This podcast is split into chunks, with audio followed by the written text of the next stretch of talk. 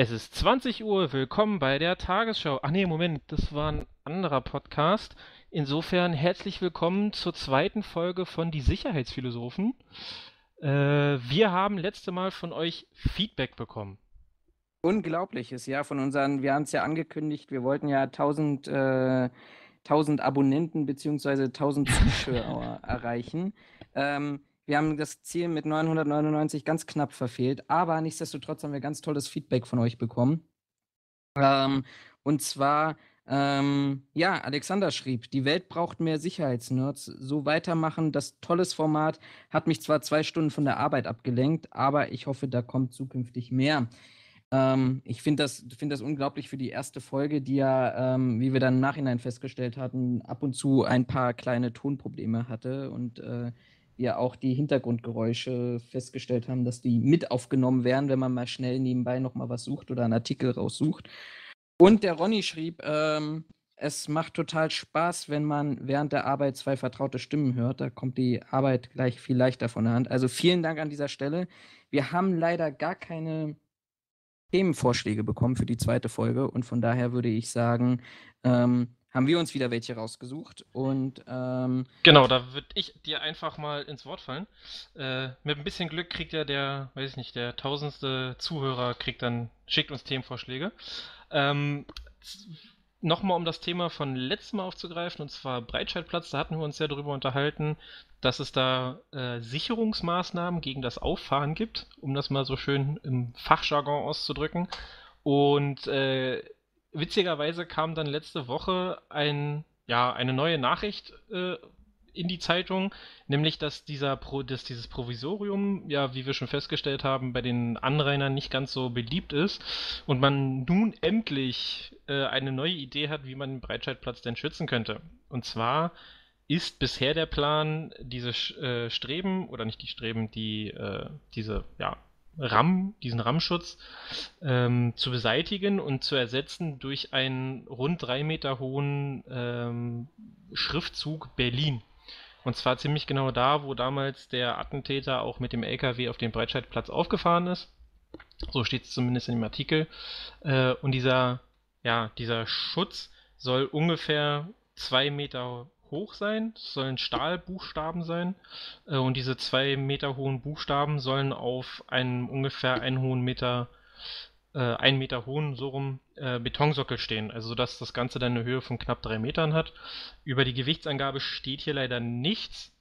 Ähm, ich denke mal, da werden wir abwarten müssen, was dieser Schriftzug dann wirklich bringt, wie der aussieht und was, wenn man sich den anguckt, was da die eigene persönliche Meinung zu ist, was das dann ähm, bringen soll.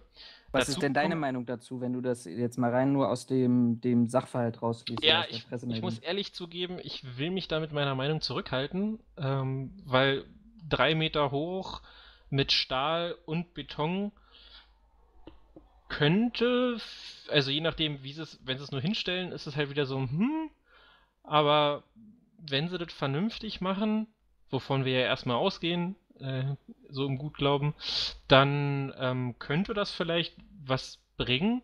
Ob das jetzt, ob man damit den kompletten Townsend vollpflastern sollte mit Berlin-Schriftzug nach Berlin-Schriftzug, weiß ich dann ehrlich gesagt wieder nicht so sehr. Ähm, aber von daher möchte ich mich mit meiner äh, Meinung da noch zurückhalten und ähm, mal abwarten, was da passiert.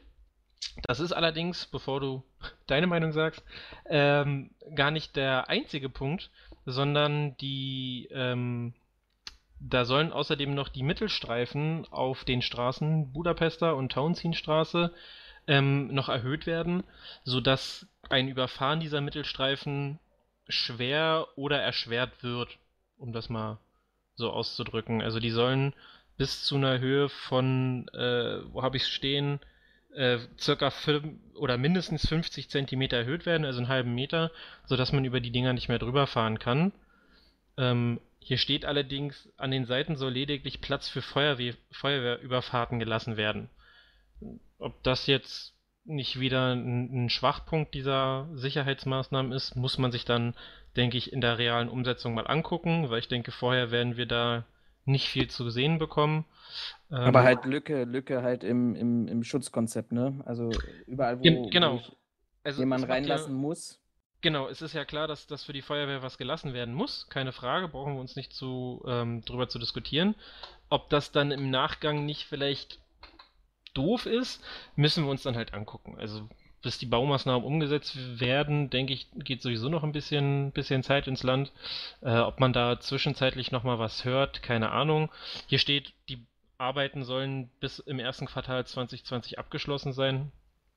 Ähm, mal gucken, ob wir da wirklich so schnell sind und vor allen Dingen dann, wie es dann auch aussieht.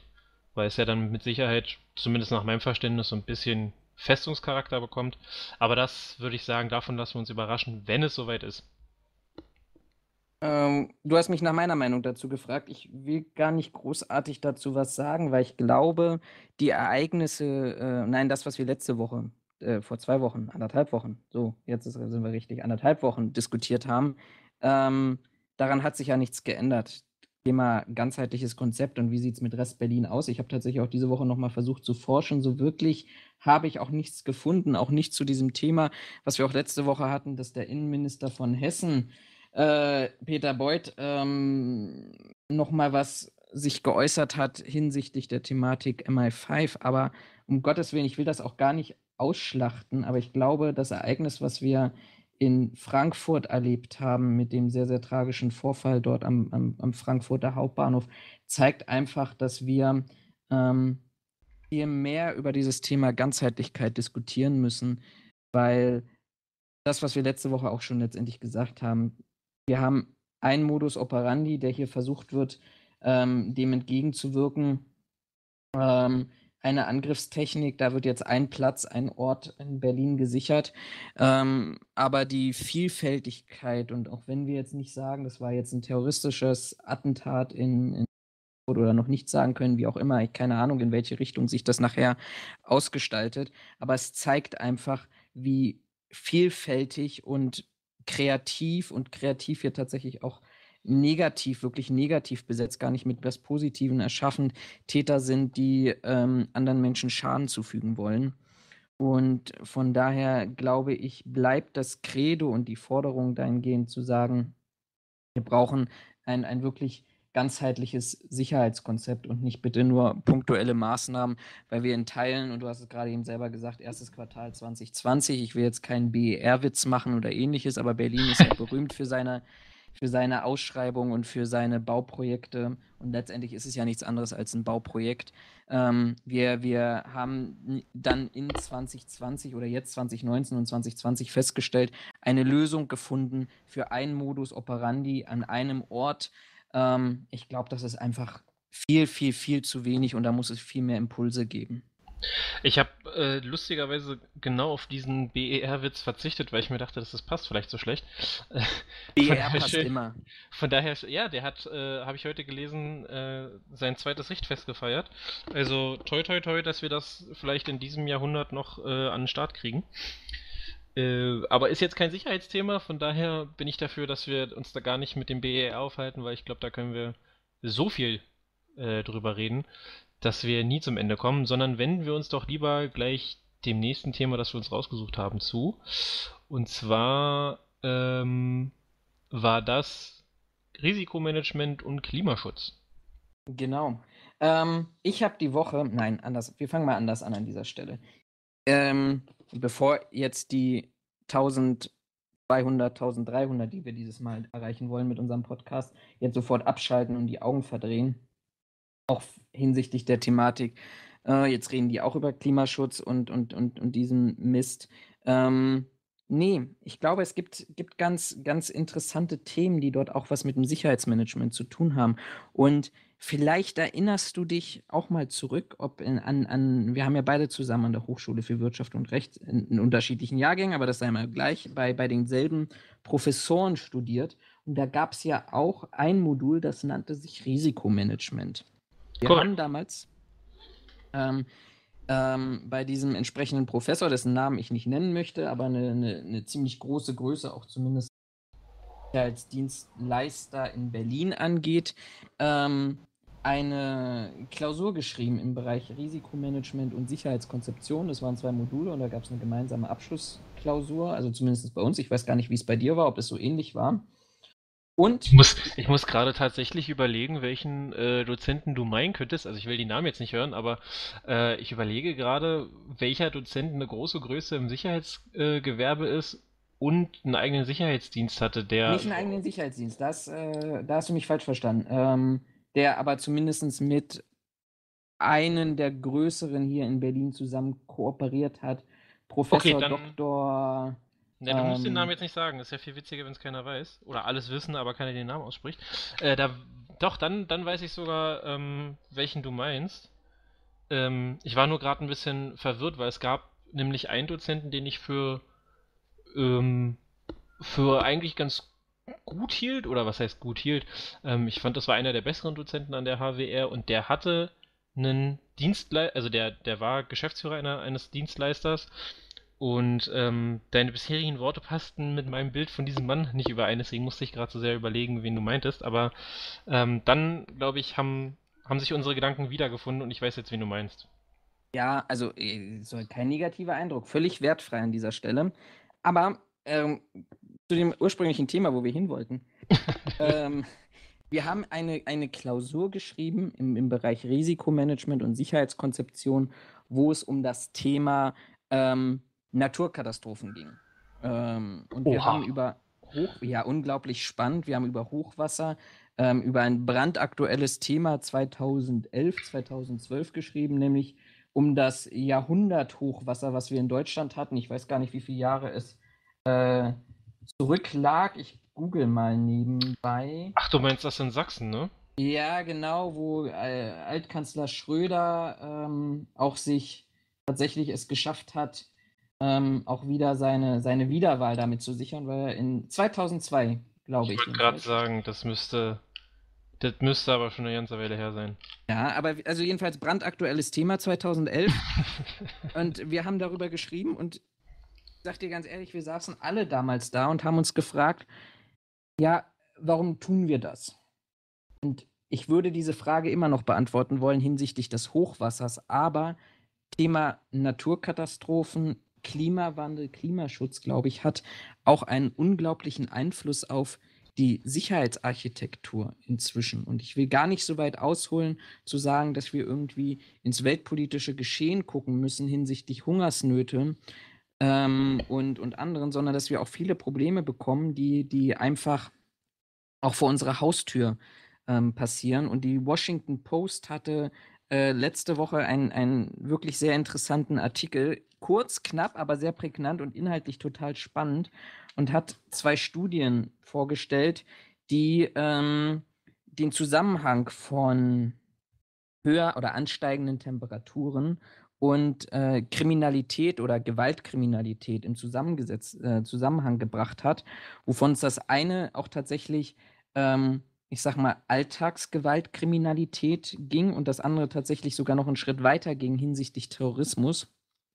Die erste Studie ist ähm, von National Bureau of Economic Research. Ähm, also, also gerne gut zuhören, aber wir verlinken natürlich auch wieder entsprechende Artikel, über die wir heute sprechen, in den Kommentarzeilen, entweder auf Facebook und auf YouTube und auch überall dort, wo wir sonst unseren Podcast hochlegen. Aber ähm, witzigerweise, um dich ja? da kurz zu unterbrechen, ich äh, wollte deinem Link folgen, ähm, komme da aber nicht rauf bei der Washington Post. Also da müsstest okay. du nochmal nachgucken, ob du nicht schon wieder irgendwo Abonnent bist, wo ich es nicht bin und du das deswegen lesen kannst und ich nicht. Danke für den Hinweis. Ich schaue mir das nachher tatsächlich nochmal an, ob das ähm, irgendwie irgendeine Problematik darstellt. Aber ich versuche dann tatsächlich, wir, wir, wir testen das vorher aus. Ähm, genau, die, die, die erste Studie hat sich tatsächlich mit ähm, der Gewaltkriminalität oder Gewaltverbrechen in Los Angeles beschäftigt und hat die, Zeit, die Zahlen dazu im Zeitraum zwischen 2010 und 2017 ausgewertet und hat tatsächlich herausgefunden, dass ähm, die Anzahl, und zwar über diesen, diesen langen Zeitraum von, von sieben, äh, nee, letztendlich acht Jahren da tatsächlich, ähm, tatsächlich eine, eine Zunahme, tendenzielle und auch nachweisbare und statistisch signifikante Zunahme an ähm, Gewaltkriminalität häufiger in den heißen Sommermonaten stattfindet. Ähm, sie liefert auch letztendlich tatsächlich ähm, auch Argumente dafür, die ich gar nicht mal so für so unrealistisch halte, beziehungsweise auch erklärend, zumindest als Erklärung halte. Ähm, zum Beispiel wird da drin geschrieben, ähm, dass viele Schüler, die ähm, tatsächlich eine gewisse, ich sag mal, Neigung und ähm, ähm, ja, Gewalt, zu gewaltbereiten Handlungen neigen, ähm, tatsächlich im Sommer sich außerhalb der Schulen befinden, weil Schule geschlossen, Sommerferien auch in den USA und tatsächlich dieser Kontrollmechanismus oder dieses gesicherte und geschützte Umfeld ähm, verlassen und praktisch somit anfälliger werden wieder für, für, ähm, für Kriminalitätsstraftaten, die, die in irgendeiner Form äh, stattfinden und natürlich ähm, sie einfach mehr Freizeit haben, dass das Alltagsgeschehen findet in, in draußen statt, also überall dort, wo ähm, tatsächlich auch ähm, soziale Interaktionen möglich sind. Und das fand ich schon ganz interessant. Ähm, das ist tatsächlich auch ähm, mit Statistiken, die jetzt nicht in dieser Form ausgewertet wurden, aber tatsächlich ähm, äh, auch, auch erhoben werden im Zusammenhang mit, äh, mit, der, mit Chicago vergleichbar. Finde das schon interessant. Meinst du, wir können das auch in einer Form auf, auf Deutschland umlegen? Mm, ich denke ja. Ähm, weil gerade was diese Sache angeht mit äh, Sommerferien und die bewegen sich ja dann draußen und dann, dann steigt potenziell Kriminalität oder die, die Gewaltbereitschaft, da gibt es meines Erachtens nach, äh, und man verzeihe mir an dieser Stelle meine wissenschaftliche Ungenauigkeit, aber da gab es oder gibt es eine Studie zu, dass äh, an heißen Tagen die Aggressivität von Menschen einfach höher ist. Und zwar wird das begründet mit dem Hintergrund, dass der Körper ja deutlich aufgeheizter ist, dass die einfach, dass aufgrund des, des heißeren, der heißeren Temperaturen oder des heißeren Wetters ähm, der Körper äh, in einer gewissen Stresssituation ist, weil er das natürlich in der Regel so nicht gewohnt ist, das zu einer Stressreaktion führt und aus dieser Stressreaktion heraus quasi der Geduldsfaden um einiges kürzer ist. Ähm, und wenn du das so erzählst, finde ich, deckt sich zumindest dieser Teil der Studie ja durchaus mit der Studie, die ich dazu kenne. Wie gesagt, ich habe jetzt den Link zu der Studie ähm, nicht, nicht parat, weil ich der Meinung bin, die ist auch schon ein paar Tage älter. Ähm, aber also nach meinem Verständnis deckt sich das ja eigentlich ganz gut. Von daher, mhm. ähm, und ich, also ich persönlich bin der Meinung, erlebe das auch jedes Mal, wenn ich äh, an heißen Tagen wenn Auto du selber fahre. Auto fährst. Äh, Lust, ja, also muss ich ehrlich zugeben, ich bin auch nur ein Mensch und ich habe das jetzt die Tage, als es hier in Berlin wieder äh, wunderbare 30 Grad plus waren und ich muss dazu sagen, ich bin meine eigene Sonne, also mir ist sowieso schon immer warm. Ähm, habe das auch bei mir selber festgestellt, dass ich ähm, mich über Kleinigkeiten, wenn ich im Auto unterwegs war, weil es nicht anders ging, mich über Kleinigkeiten an anderen Leuten aufgeregt habe. Sei es jetzt, weil er irgendwie nicht schnell genug abbiegen konnte, weil er auf der Spur rumgeeiert ist oder was auch immer. Ähm, also denke ich, ist das nicht mal ähm, nicht mal so weit hergeholt, weil ich es halt bei mir selbst festgestellt habe und auch der Meinung bin, das Gehupe ist wenn wir nicht gerade auf Weihnachten zu steuern, in den Sommermonaten definitiv mehr als äh, sonst in den, in den äh, verschiedenen Monaten oder Jahreszeiten. Ich habe tatsächlich, während du mal parallel äh, von deinen persönlichen Erfahrungen gesprochen hast, tatsächlich einen ganz aktuellen Bericht ähm, vom Bayerischen Rundfunk, ähm, die sich auch auf eine, eine, amerikanische Studie, nicht die zwei, die ich, oder die eine, die ich jetzt angesprochen habe, sondern noch eine andere, die tatsächlich dort sehr eindeutige Ergebnisse sehen, ähm, ist auch ein deutscher Konfliktforscher befragt worden und der sagt, ähm, Andreas Zick, Leiter des Instituts für interdisziplinäre Konflikt- und Gewaltforschung, der braucht zwei Visitenkarten, um diesen ganzen Namen da drauf ähm, zu, schreiben. In Bielefeld, na gut, Bielefeld, gibt es Bielefeld überhaupt? Ähm, äh, Hitze sei, schreibt, Hitze sei zwar durchaus ein Verstärker in bestimmten Stimmungslagen, doch für sich genommen sei dieser Effekt gering. Ähm, nichtsdestotrotz, ähm, im Sommer trinken mehr Leute Alkohol, schlafen aufgrund der Hitze weniger und ähm, im Freibad drängen sich Sonnenanbeter und Wasserratten, sodass es schnell zu Gewaltausbrüchen kommen kann. Ja. Ich finde, also alle Argumente, finde ich, passen irgendwie dazu, oder? Ich, also, ja, definitiv ist Hitze ein Verstärker, ob der, der Aus- oder der, der einzige Grund, um ein um einen Konflikt zu beginnen, wird es nicht sein. Es wird nicht die, die, die einzige Ursache sein. Ein Mensch, der sonst keiner Fliege was zu Leide tun kann, wird bei 30 Grad nicht anfangen, Menschen abzuschlachten. Das, äh, das, das, da gehe ich einher. Aber ich denke, dass die, die tendenzielle Konfliktbereitschaft oder Gewalt, na, Gewaltbereitschaft nicht unbedingt, aber zumindest die Konfliktbereitschaft und daraus resultierend äh, auch die, äh, die Gewaltbereitschaft in heißen Monaten definitiv wesentlich höher sein wird als äh, in kälteren Monaten. Und jetzt nur zu sagen, dass die Hitze ein Verstärker ist. Hm, ist also auch immer die Frage, glaube ich, wie du das auch definierst. Ne? Also ja, genau. bei Henne Fall. oder Ei, das ist doch die, also aus meiner Sicht die klassische Henne oder Ei-Diskussion. Jemand, ja, gut, der, der gewaltbereit ist und der in, in, in dessen Natur Gewaltbereitschaft auch ähm, veranlagt ist oder beziehungsweise aus was auch immer für sozialen ähm, Gegebenheiten ähm, dort eine gewisse Gewaltbereitschaft auch ähm, letztendlich auch vielleicht provoziert, weil er es gerne haben will, dem ist das völlig wurscht, ob das Sommer oder Winter ist, der, der haut dir immer auf die Fresse.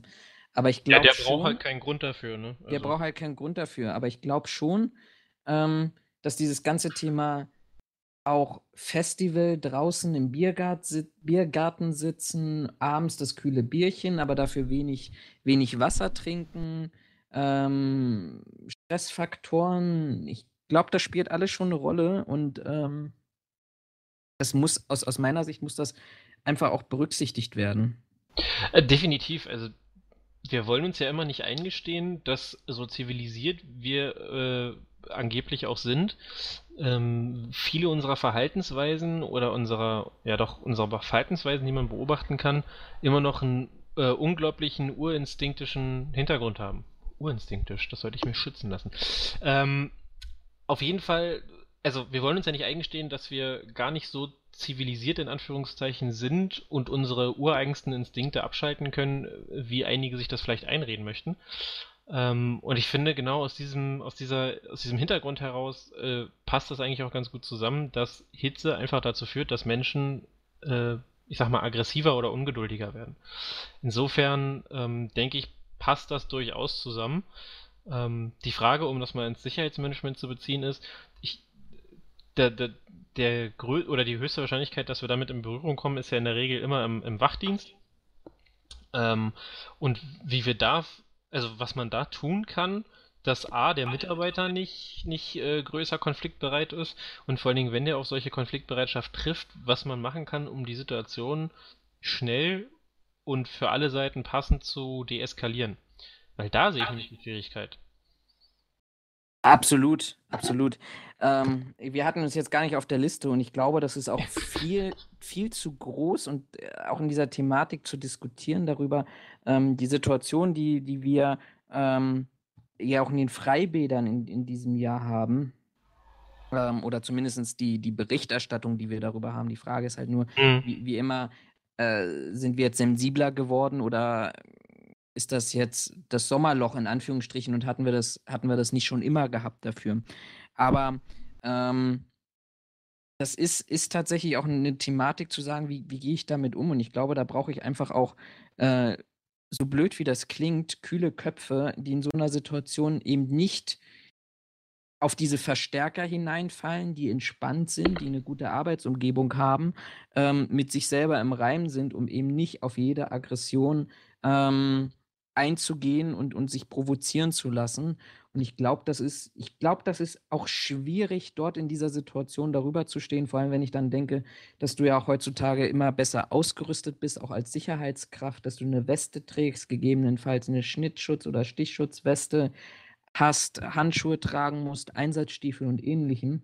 Und dann auch noch tatsächlich derjenige zu sein, der bei der größten Hitze den kühlen Kopf bewahren muss und eben nicht in diese Situation zu kommen, sich provozieren zu lassen, beziehungsweise auch tatsächlich, ähm, ja, letztendlich die Situation wieder zu deeskalieren. Ähm, das, das wird aus meiner Sicht und aus der Erfahrung, die ich bisher habe, ähm, auch ganz, ganz wenig in der, in der konzeptionellen Aspekt auch berücksichtigt. Äh, ja, lustigerweise, ich hatte ähm, in Vorbereitung auf diesen Podcast äh, überlegt, ob ich ein Thema mit einbringe, also so ein Diskussionsthema, hab's dann aber gelassen. Ähm, anhand unserer jetzigen, unseres jetzigen Austausches bin ich aber der Meinung, dass ich das für die nächste Folge definitiv mit aufnehme. Dann können wir mal äh, über ein anderes Thema, das mir so jetzt die letzten Tage einfach durch den Kopf ging, diskutieren. Das lassen wir Cliffhanger. heute mal. Cliffhanger genau, sind immer gut. Cliffhanger. Wir verraten nicht, welches wissen, Thema es ist. Schaltet ein beim nächsten Mal. Ich sag nur so viel, ja, es ist total spannend. Also schaltet nächstes Mal schon wieder ein, obwohl wir noch gar nicht am Ende sind. Ähm, aber so viel schon mal äh, quasi in als ja als Teaser für das nächste Mal. Aber gut, dass wir äh, dass wir jetzt quasi auch schon auf dieses Thema gekommen sind. Ähm, ja, wie gesagt, also momentan stellt sich ja auch wieder die Frage, äh, ob der Klimawandel, wie ihn alle prognostizieren, überhaupt dieser Klimawandel ist und ob man das jetzt schon daran sehen kann, dass Berlin plötzlich äh, äh, Sommer, sommerliche Temperaturen hat, wie sonst nur äh, Spanien in seinen besten Monaten. Äh, da gehen ja die Experten inzwischen auch auf die, äh, auf, auf die Schiene oder auf den Pfad zu sagen, naja, also nur weil ihr jetzt mal ein oder zwei gute Sommer habt, heißt das lange noch nicht, dass wir Klimawandel haben oder dass wir daran den Klimawandel ausmachen können zumindest. Ähm, von daher würde ich auch behaupten, was diese Studien angeht oder was, was dieses, diese Diskussion angeht, wird man das wahrscheinlich auch wieder über einen längeren Zeitraum einfach beobachten müssen. Einfach um sicherzugehen, dass man da nicht irgendeine eine, eine, eine, kurzweilige ähm, äh, Ersch- Erscheinung äh, quasi gefunden zu haben. Ähm, so dass, dass man das sich das wahrscheinlich über Jahre angucken muss, oder zumindest so über, ich sag mal, zwei, drei Jahre, um zu gucken, ob das wiederkehrend ist oder ob das wirklich jetzt ein Phänomen für eine Saison war. Ähm, ich glaube, dann ist so eine Studie oder sind zwei so eine Studien in meinen Augen nochmal ein bisschen, ähm, bisschen verlässlicher, was, was die Aussagekraft angeht. Mhm. Also nochmal um auf die Studie zurückzukommen, also tatsächlich in diesem, in diesem Betrachtungszeitraum ähm, heißt das, es, es werden sogar die Grad, also Temperatur, m, Ah, okay. Krass. Einheiten angenannt. Ähm, in einem, also es heißt hier, ähm, wenn ich jetzt komisch Deutsch spreche, dann versuche ich simultan zu übersetzen, das ist nämlich ein englischer Artikel. Ähm, in, in einem Durchschnitt ist, äh, stieg die, die Kriminalität im Allgemeinen, also über alle Deliktfelder, die, die betrachtet wurden, äh, um 2,2 Prozent an. Gewaltkriminalität, wobei natürlich hier auch sicherlich die Frage berechtigt ist, äh, was wird unter Gewaltkriminalität ähm, überhaupt grundsätzlich betrachtet? Ist es dann, ich sag mal, die einfache Körperverletzung oder die Form der Körperverletzung oder ist da auch ein räuberischer Diebstahl oder ein Raub, wo Gewaltkriminalität äh, oder Gewalt ja auch mit letztendlich im Spiel ist. Aber sei mal dahin, also die Gewaltkriminalität stieg bei 5,7 Prozent. Ähm, wenn die, das, das Maximum der täglichen Temperaturen äh, über 29,4 Grad Celsius lag. Okay, also es wäre für uns letzte Woche quasi durchgehend gewesen. Genau. Das schreibe ich mir mal als Hausaufgabe Aber, auf. aber 5, 5, was hast du gesagt? 5,4 5,7 Prozent. 5,7 Prozent äh, gewalttätiger oder ge mehr Gewalttaten. Mehr Gewaltstraftaten, genau. Wenn's, Okay, wenn die Maximaltemperatur oder die tägliche Maximaltemperatur ähm, 29,4 Grad überstritten hat. Okay, ich fände es jetzt interessant, also die polizeiliche Kriminalstatistik Berlin wird das nicht hergeben. Fände ich aber echt mal interessant, wenn sie ähm, in ihrer Kriminalstatistik oder wenn sie, wenn sie, ich sag mal, Wochen, Monats, Tageweise, wie auch immer, das ist aber wahrscheinlich eine tiefergehende ähm, äh, äh, Analyse der, der Zahlen, wenn man da mal dran nachschauen könnte, ob das jetzt mal nur für den Berliner Raum, ob das da auch zutrifft. Also dass, dass wir eine eine deutliche oder eine, eine steigende Tendenz an wärmeren Tagen haben, mit dem Unterschied quasi, weiß ich nicht, 25 bis 30, 30 bis, hast du nicht gesehen, von mir aus schon 40 Grad, um das äh, komplett zu machen. Da hätte mich jetzt mal interessiert, ob das äh, quasi in der polizeilichen Kriminalstatistik nachvollziehbar wäre, ist, dass diese Studie vielleicht nicht unbedingt mit den 5,7 Prozent, aber ähm, auf jeden Fall äh, eine ähnliche Tendenz zeigt, wie die Studie sie ja voraussagt. Ich schreibe es mir als Hausaufgabe auf. Darüber reden wir nächste Woche. Cliffhanger Nummer 2. Wir sind verdammt gut und das schon bei der zweiten Folge.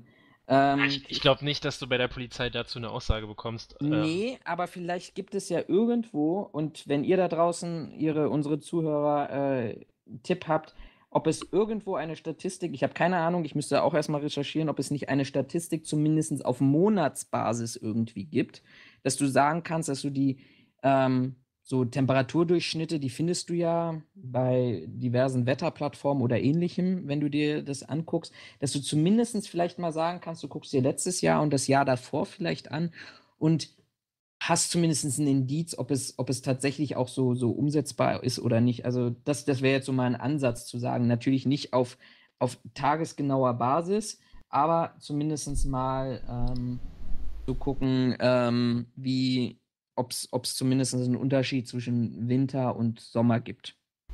Ja gut, da, also ich würde jetzt einfach mal sagen, dass so eine Unterscheidung wahrscheinlich nicht gemacht wird. Die Frage, die sich mir stellt, ist, wenn du das LKA, die ja, glaube ich, die Kriminalstatistik erstellen, wenn du die anfragst, ob sie dir Zahlen nennen können, so für die, ich sag mal, für den letzten Monat, wo es relativ heiß war, ähm, weil und dann halt auch Zahlen für die entsprechenden Monate aus den vergangenen Jahren. Da, da würdest du ja so eine Tendenz schon erkennen, aber ich glaube, dass die Zahlen, die die, ähm, die die Polizei Berlin aufnimmt, glaube ich, nicht so detailliert sind. Also wahrscheinlich könnten sie diesen Report machen, aber ich gehe mal nicht davon aus, dass wenn du sie anfragst, sie den machen. Aber eigentlich, ich überlege gerade wirklich, ob ich der Polizei eine E-Mail schreibe mit für meinen Post Podcast brauche ich folgende Zahlen, könnt ihr mir die liefern? Und hm. bitte macht nebenbei Werbung auf eurer Homepage für unseren Podcast. Vielleicht ja, auch bei wenn, Twitter. Wenn, Polizisten zuhören, äh, wir haben ja eine E-Mail-Adresse, da könnt ihr uns gerne die Zahlen hinschreiben, falls sich einer von euch denkt, oh klar, die Zahlen haben wir, die schicke ich dir direkt zu. Äh, Würde ich mich sehr darüber freuen. Äh, packst du die E-Mail-Adresse unter den, unter, äh, unten in die Beschreibung? Oder? Pack ich rein, ja. Okay, ansonsten sage ich sie auch gerne nochmal an, das ist sicherheitsphilosophen at gmail.com. Sicherheitsphilosophen geschrieben wie gesprochen. Mega professionell. Wobei Philosophen gesch geschrieben wie gesprochen, also mit PH, so wie man es nach deutschen Duden schreibt, nicht, dass jetzt irgendjemand auf die Idee kommt, das mit F oder FF oder dreifach F wie bei Pfeiffer zu schreiben. So viel vielleicht. Das müssen wir als Berliner sagen, weil wir in der PISA-Studie immer im, im unteren, äh, im unteren Drittel kannst du nicht mehr sagen. Wir waren immer so ganz, ganz weit die Schlusslaterne. Äh, wieder, wieder Anekdote aus meinen persönlichen Erfahrungen. Ich habe ich hab in meiner Schulzeit tatsächlich an einer PISA-Studie teilgenommen. Äh, ich habe bis heute keine Ahnung, wie wir damals abgeschnitten haben. Müsste, glaube ich, PISA. Die ist vornherein gleich verbrannt worden. Müsste PISA 2006 gewesen sein, wenn ich mich nicht irre, aber ich kann mich nicht mehr, nicht mehr 100% dran erinnern. Äh, und andere Anekdote, äh, ja, wir müssen das tatsächlich ansagen, also nein, bei unseren tollen Zuschauern, ähm, glaube Zuschauer? Zuschauern, ja, Zuschauern bei einem Podcast, super. Äh, ich merke, ich bin eigentlich fürs, äh, fürs Fernsehen gemacht. Äh, bei unseren Zuhörern glaube ich es zwar nicht, aber ich habe witzigerweise, als ich jetzt äh, die Woche oder letzte Woche auf den Bus gewartet habe, ähm, zwei jüngere Damen neben mir stehen gehabt, die sich wie sie es heutzutage so machen, lauthals unterhalten haben. Wir standen an der Bushaltestelle, ich möchte das nochmal kurz Du klingst bemerken. so alt, dabei bist du auch unter 30. Ja, Früher war alles klingt so alt, ne? Äh, auf jeden Fall, die haben sich lautstark an der Bushaltestelle unterhalten äh, und dann fragte irgendwann das eine Mädel ihre Freundin, ja, gehen wir mit Bus? Und da dachte ich mir dann so, ei, ei, ei, ist es weit gekommen, dass die Leute sich fragen, oder dass ich mir die Frage stellen muss, äh, seit wann gehen wir denn mit dem Bus? Also, das hast du nur völlig falsch verstanden. Bei dir ist so oft Stop and Go, da ist es mit dem Bus zu gehen viel, viel einfacher. Wahrscheinlich trifft das für Berlin in vielen Bereichen, zumindest in, in den Rush-Hour-Zeiten sogar zu, dass du neben dem Bus herlaufen kannst und dann immer noch schneller bist, als wenn du in den Bus einsteigst. So viel dazu. es gab ja eine zwei, so die, die, dieser Bericht, diese Mail, kommen wir mal rüber, wir gehen wieder, wieder im professionellen Teil rüber. Ähm, dieser, dieser Artikel von der Washington Post hat ja auch noch ein, über eine zweite Studie berichtet. Und mhm. die finde ich furchtbar interessant, weil der Betrachtungszeitraum auch noch deutlich länger ist. Und zwar ähm, gab es eine, gibt es eine aktuelle Studie im Journal Studies in Con Entschuldigung, Studies in Conflict and Terrorism die praktisch alle äh, terroristischen Angriffe ähm, und Attentate Globus, über den gesamten Globus, also weltweit zwischen 1970 und 2015 analysiert und ausgewertet haben. Und diese Studie hat herausgefunden, dass ähm, nicht nur ähm, die Anzahl an ähm, terroristischen Angriffen ähm, an, an, an heißen Tagen höher war oder ja doch höher war letztendlich, ähm, beziehungsweise ähm, ähm öfters geschah.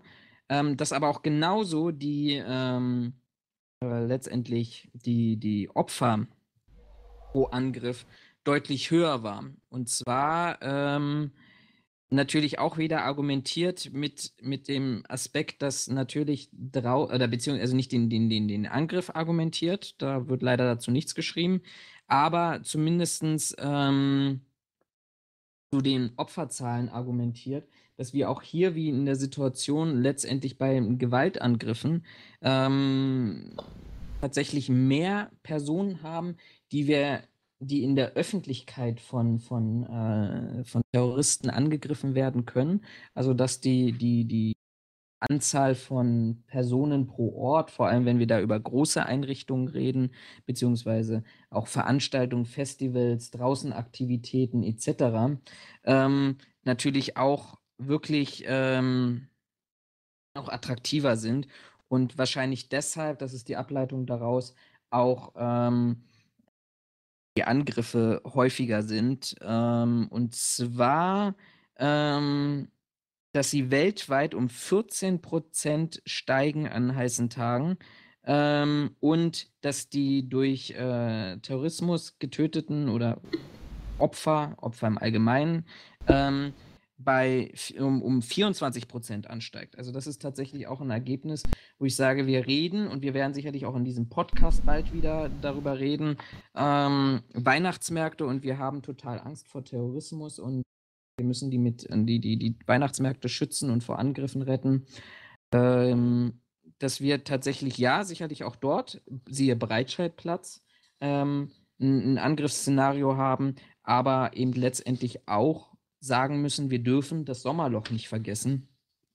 Ähm, und ich erinnere an ähm, Ansbach letztes, nee, vor, vor zwei Jahren muss Ansbach gewesen sein, oder? Wo es bei der Einlasskontrolle zu dem Open Air Jazz Festival. Äh. Ach, Google lässt grüßen. 24. Juli 2016. Vor sieben Tagen, ein, äh, drei Jahre her. Genau, wo es darum ging, dass beim, beim Zugang, bei der Zugangskontrolle ähm, zu einem Festival in irgendeiner Art und Weise tatsächlich ähm, ja der Täter, nachdem er entdeckt wurde, beziehungsweise nachdem ähm, er kontrolliert werden sollte, ja seine ähm, zur Umsetzung brachte, seinen Sprengstoff äh, Rucksack, glaube ich, eine Rucksackbombe schreibt Wikipedia zumindest, ähm, aber Sommer sollten wir an dieser Stelle nicht vergessen. Das ist die Botschaft daraus, aus meiner Sicht zumindest. Äh, ich muss ehrlich zugeben, dass mir gerade nicht einfällt, welches, welchen Vorfall du meinst, was den, äh, was jetzt hier Ansbach angeht. Äh, also Ansbach, da klingelt es auf jeden Fall bei mir im Kopf, aber ich muss ehrlich zugeben, ich habe gerade überhaupt keine Ahnung, welche, äh, welchen Vorfall du da meinst. Aber gut, sei es drum. Ja, warte, warte, warte, warte. Vielleicht geht es den anderen auch so. Also, ich versuche das mal kurz zusammenzufassen, was Wikipedia schreibt. Am letzten Tag des alljährlich in der mittelfränkischen Bezirkshauptstadt Ansbach veranstalteten dreitägigen Musikfestivals Ansbach Open an einem Sonntag versuchte der Attentäter als Rucksackbomber auf dem Festivalplatz äh, an der Residenz Rans Ansbach, Ransbach, Entschuldigung, Residenz Ansbach zu gelangen. Die Eingangskontrollen waren als Reaktion auf den Anschlag in München 2016 verstärkt worden. Das müsste aber dann tatsächlich äh, der Angriff. Ähm, das müsste dieser Amoklauf gewesen sein. Der 18-jährige Schüler, der am 22. Juli im Olympia-Einkaufszentrum äh, auf neun Menschen geschossen hat, ja. Das war, das ging auch groß durch die Presse. Da hatten sie doch sogar, da waren sie doch sogar so schnell, dass sie ähm, der, äh, äh, ähm, sag schon, dass sie sogar Live-Schalten äh, über Radio und äh, Fernsehen gemacht hatten, dass man sich dem entsprechenden Areal nicht nähern soll und wenn man sich dort aufhält, man versuchen sollte wegzukommen bzw. sich zu verstecken. Da kann ich mich sehr, sehr gut dran erinnern. Unglaublich gute Pressearbeit an dieser Stelle. Also jeder, ja, der sich mit, mit Öffentlichkeitsarbeit mal beschäftigt, das ist, das ist das Paradebeispiel. Ich habe heute tatsächlich zufälligerweise eine Dokumentation gesehen über den Pressesprecher, der so ähm, sucht mal den Namen parallel raus.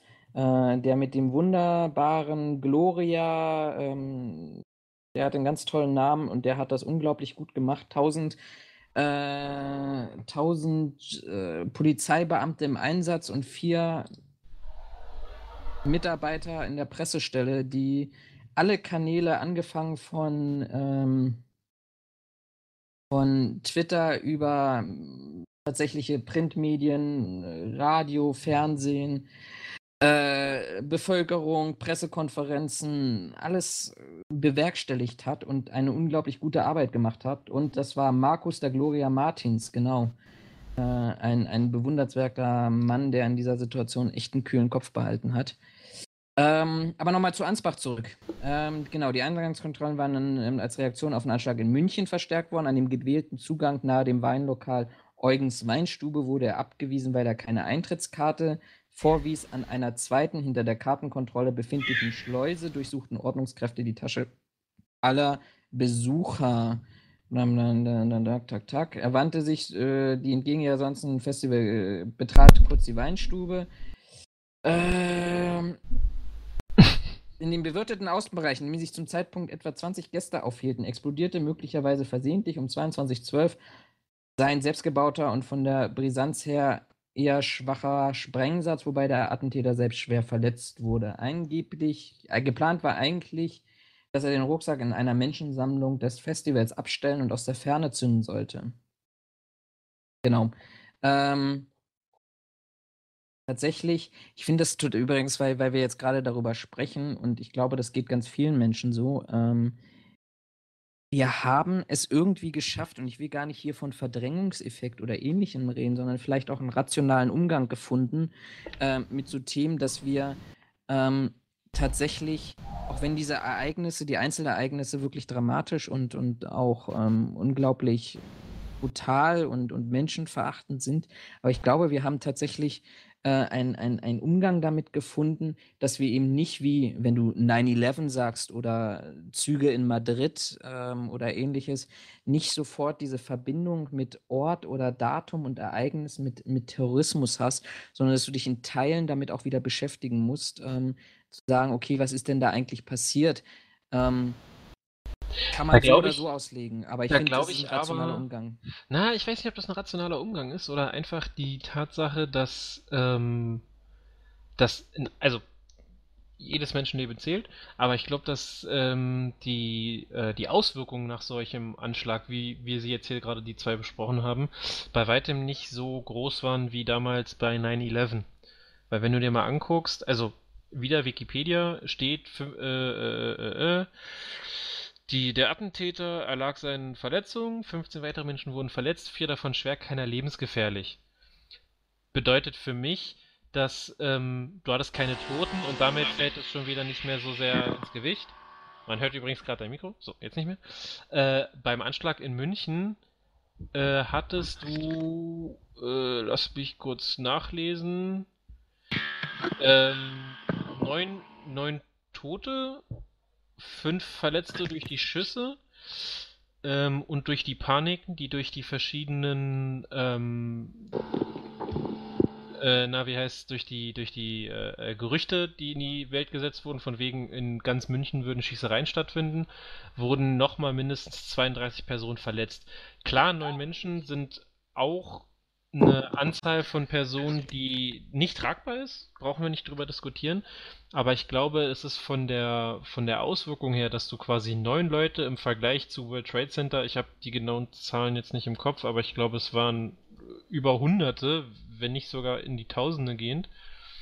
Ähm, da hast du, glaube ich, eine wesentlich größere Wirkung, als wenn ähm, du in Anführungszeichen ein Dutzend Tote hast. Ne? Also das ist, das soll keine, keine, keine Verunglückung von den, von den Opfern sein. Das soll auch nicht bedeuten, dass alles unter zwölf quasi egal ist und wir das verkraften können. Das hat damit überhaupt nichts zu tun. Nur ich glaube, je geringer der eigentliche, ähm, die, die eigentlichen Opferzahlen sind, desto schneller vergisst du das einfach auch wieder. Und wenn da irgendwie zwei Gebäude einstürzen, ein drittes dann irgendwie mit in Leidenschaft gezogen wird und äh, zeitgleich noch das Pentagon irgendwie von einem Flugzeug angeflogen wird und du dann bei über 1000 Leuten bist, die tot sind und noch weitere verletzt, dann hat das, glaube ich, einfach eine ganz andere Wirkung, als wenn du in Anführungszeichen nur neun tote Menschen hast.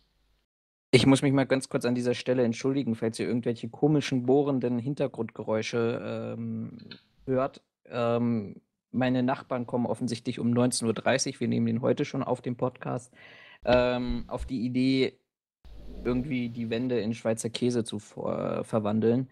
Ähm, an dieser Stelle Entschuldigung und Raphael wird versuchen, das bestmöglichst zu überspielen. Wie? Auch wenn du dazu lauter reden musst. Ja, was heißt lauter? Wenn ich lauter rede, höre ich mich, glaube ich, bei dir selber und das ist dann auch nicht, also dem ist dann auch nicht geholfen. Äh, warum auch immer du jetzt verraten musstest, dass wir das schon viel früher aufnehmen, als wir eigentlich normalerweise machen. Jetzt denken alle, dass. Weil das wir kreative Geister sind. ja, wahrscheinlich. Wir lassen uns nicht mal, vom Mainstream beeinflussen. Wir machen unsere eigenen Regeln. Gerade mal nachschauen bei dem Anschlag World Trade Center. Da, 11. September. Äh, wie viele Personen nach Wikipedia dabei ums Leben gekommen sind. Äh, aber ich brauche wahrscheinlich noch eine Sekunde. Also, sofern du gerade kein Bohrgeräusch hast, kannst du. Oh, da! Bei Flugzeugeinschlägen und Gebäudeeinstürzen starben insgesamt 2753 Menschen, 16 überlebten in einem Treppenhaus des WTC-1. Äh, äh, äh. Auch die Auswirkungen an dieser Stelle, muss man ja sagen, die waren ja auch dramatischer. Ne? Da ist eine ganze Nation in den Krieg gezogen. Ähm, ja, ich glaube, es macht, das ist halt die Sache, was ich meinte. Ich glaube, es macht nochmal eine ganze Menge mehr aus, wenn da irgendwie, vielleicht nicht unbedingt ein Wahrzeichen, aber wenn da irgendwie zwei riesige Türme in der Metropole einstürzen, weil zwei Flieger da rein, reinfliegen und dann irgendwie noch das Verteidigungsministerium äh, quasi schlechthin, das du auf der Welt kennst, weil die eigentliche Ansicht ist ja, die Amerikaner sind das krasseste, was es gibt auf der Welt. Ähm, in dieser Art und Weise angegriffen werden und offensichtlich überhaupt gar keine Maßnahmen vorhanden sind, um sowas zu verhindern. Ähm, du darfst ja auch nicht vergessen an dieser Stelle, ähm, ich glaube, dass wir, die Europäer, auch nochmal eine andere Sichtweise darauf haben. Ähm, Klar, de definitiv. Ja, also wir kennen, wir wissen, was, was Krieg bedeutet, was wir wissen, was, was Opfer bedeutet. Ähm, und für die Amerikaner war es an dieser Stelle wirklich so die, die, die, der erste will jetzt Terrorismus nicht mit Krieg vergleichen, weil ich glaube, das sind nochmal unterschiedliche Facetten. Aber das war in, in, dieser Art und Weise mit diesem drastischen ähm, Anschlag und mit dieser hohen Opferanzahl und mit den Auswirkungen, die dort waren, der tatsächlich erste große Angriff auf äh, amerikanischen Boden. Ähm, und äh, Pearl Harbor war, war auch schlimm gewesen, aber es war eben nicht das amerikanische Festland im klassischen Sinne gewesen. Und ja. da auch ein gewisses Gefühl dafür zu haben, zu sagen, wir sind auf unserem Land ähm, ähm, unantastbar. Ähm, und, und dann festzustellen, nee, wir sind überhaupt nicht unantastbar und es reicht, wenn wir, äh, wenn da ähm, ein, ein paar Vollidioten, um es mal so zu sagen, die irgendeiner Ideologie hinterherrennen, ähm, Flugzeuge kapern und in, in, in, Gebäude steuern können, ohne dass, es, dass sie frühzeitig erkannt und abgefangen und, und zerstört werden. Ähm, ich glaube, das ist eine komplett neue, neue Dimension davon. Aber um nochmal zurückzukommen, vielleicht auf dieses Thema Klimawandel, dieses sensible Thema.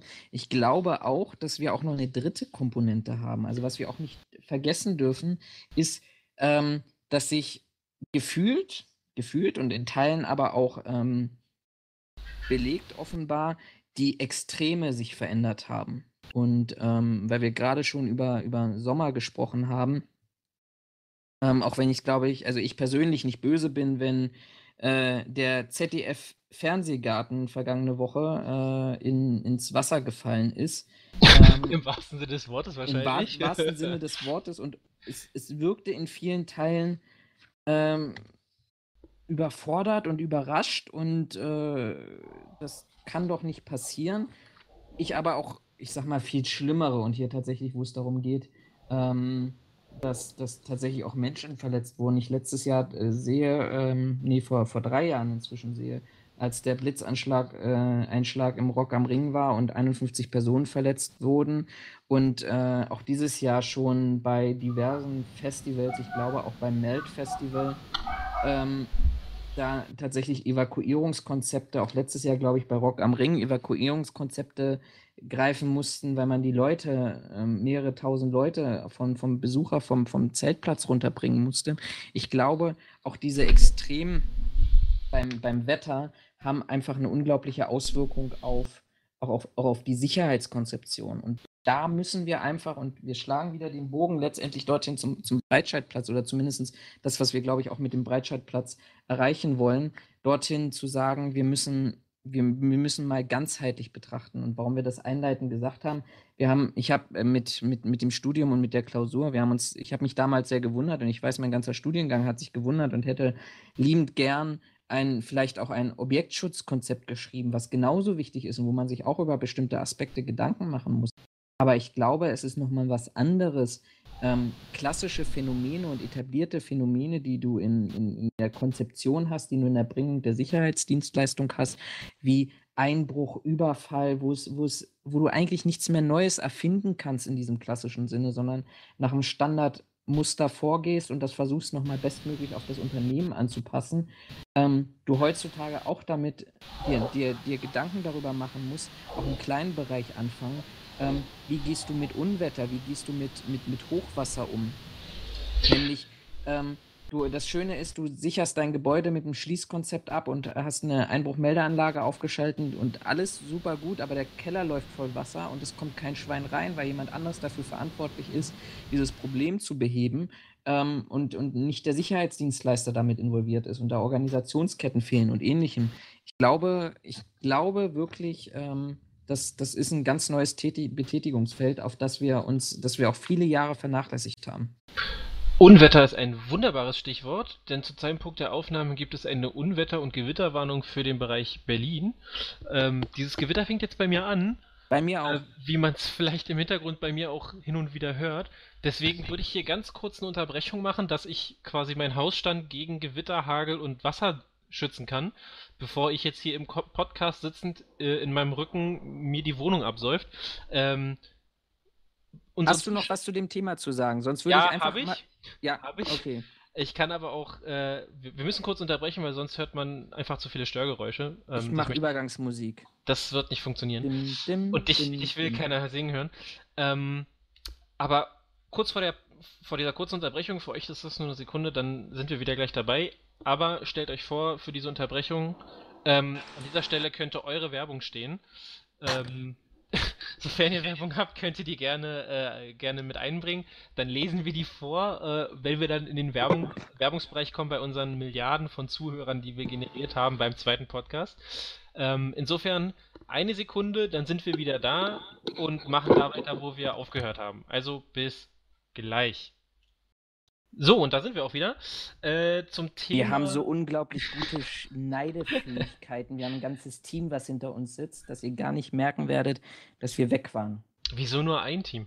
Ähm, Jeder hat sein persönliches Team. ja, und jemand, der ihn währenddessen mit Weintrauben füttert. also, ich habe ein Team, Florian hat ein Team und unsere Teams haben dann jeweils noch ein Team, das dem Team hilft. Also, wir sind äh, voll mit Teams. Ähm, Nochmal zu dem Thema, äh, dass die Sicherheitsbranche sich auf diese Wetterextremen einstellen muss. Ja, sehe ich genauso. Ähm, ich habe die Klausur, die, von der du gesprochen hast, allerdings nicht geschrieben, weil sie das Modul, glaube ich, dann dahingehend geändert hatten, dass wir viel über Präsentation und Hausarbeiten gemacht haben, ähm, sodass ich eine Klausur in dem Fach, glaube ich, gar nicht mehr geschrieben habe. Ähm, was jetzt aber dein, dein ähm, äh, deine Erwähnung von Rock am Ring angeht, muss man in meinen Augen zumindest mal lobend erwähnen, dass das ein Sicherheitskonzept war, das super funktioniert hat. Ähm, da hat man sogar in den Nachrichten noch von geschwärmt, dass äh, quasi eine Evakuierung in, in der Hinsicht noch nie so ruhig und ohne Probleme funktioniert hat wie äh, bei dieser Veranstaltung.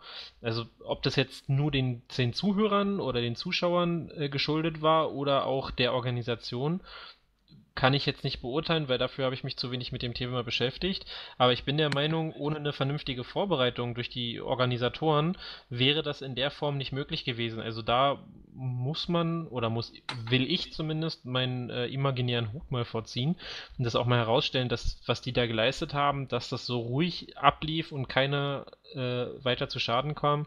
Ähm, eine unglaublich ähm, hohe Leistung ist, die man erstmal abliefern muss. Jetzt haben die natürlich sehr viel Erfahrung, keine Frage, aber trotzdem, ähm, nur wenn man das schreibt und das 20 Jahre gut geht, heißt es lange noch nicht, dass das auch funktioniert, äh, wenn es dann mal drauf ankommt. Ähm, zu der anderen Sache, ja, wir müssen uns auf die Wetterextreme auf jeden Fall einstellen. Gerade so eine Veranstaltung wie Rock am Ring oder auch andere äh, Open-Air-Festivals haben immer das Problem, dass die, auf, dass die Bühnen ja im Endeffekt aus nichts anderem als aus Metall bestehen, durch die Traversen und äh, durch die verschiedenen Verstrebungen. Und gerade bei einem Gewitter auf weiter Flur, wo nichts steht, ist so ein Metallgerüst ähm, ein unglaublicher Magnet für Blitze. Äh, dazu kommen dann halt noch diese Hamburger Gitter, sind es, glaube ich, äh, die vielleicht bestimmte Bereiche absperren, vor der Bühne, hinter der Bühne, wie auch immer. Da hat man halt noch mehr Metall. Im besten Fall ist das alles miteinander verbunden, sodass wir uns nicht wundern brauchen, wenn da irgendwie ein Blitz irgendwo äh, niedergeht und sich dann über diese Gitter noch weiter verbreitet. Also ich kenne mich physikalisch da nicht mit den mit den hundertprozentigen Gegebenheiten aus, aber ich sage jetzt einfach mal, sehr wahrscheinlich möglich. Ähm, und vor diesem Hintergrund, ja, wir müssen uns auf jeden Fall darauf einstellen. Auch ähm, was Waldbühne angeht, was äh, äh, Wohlheide in Berlin angeht und andere, ähm, oder auch hier Tempelofer Feld, wo ja immer mehr stattfindet.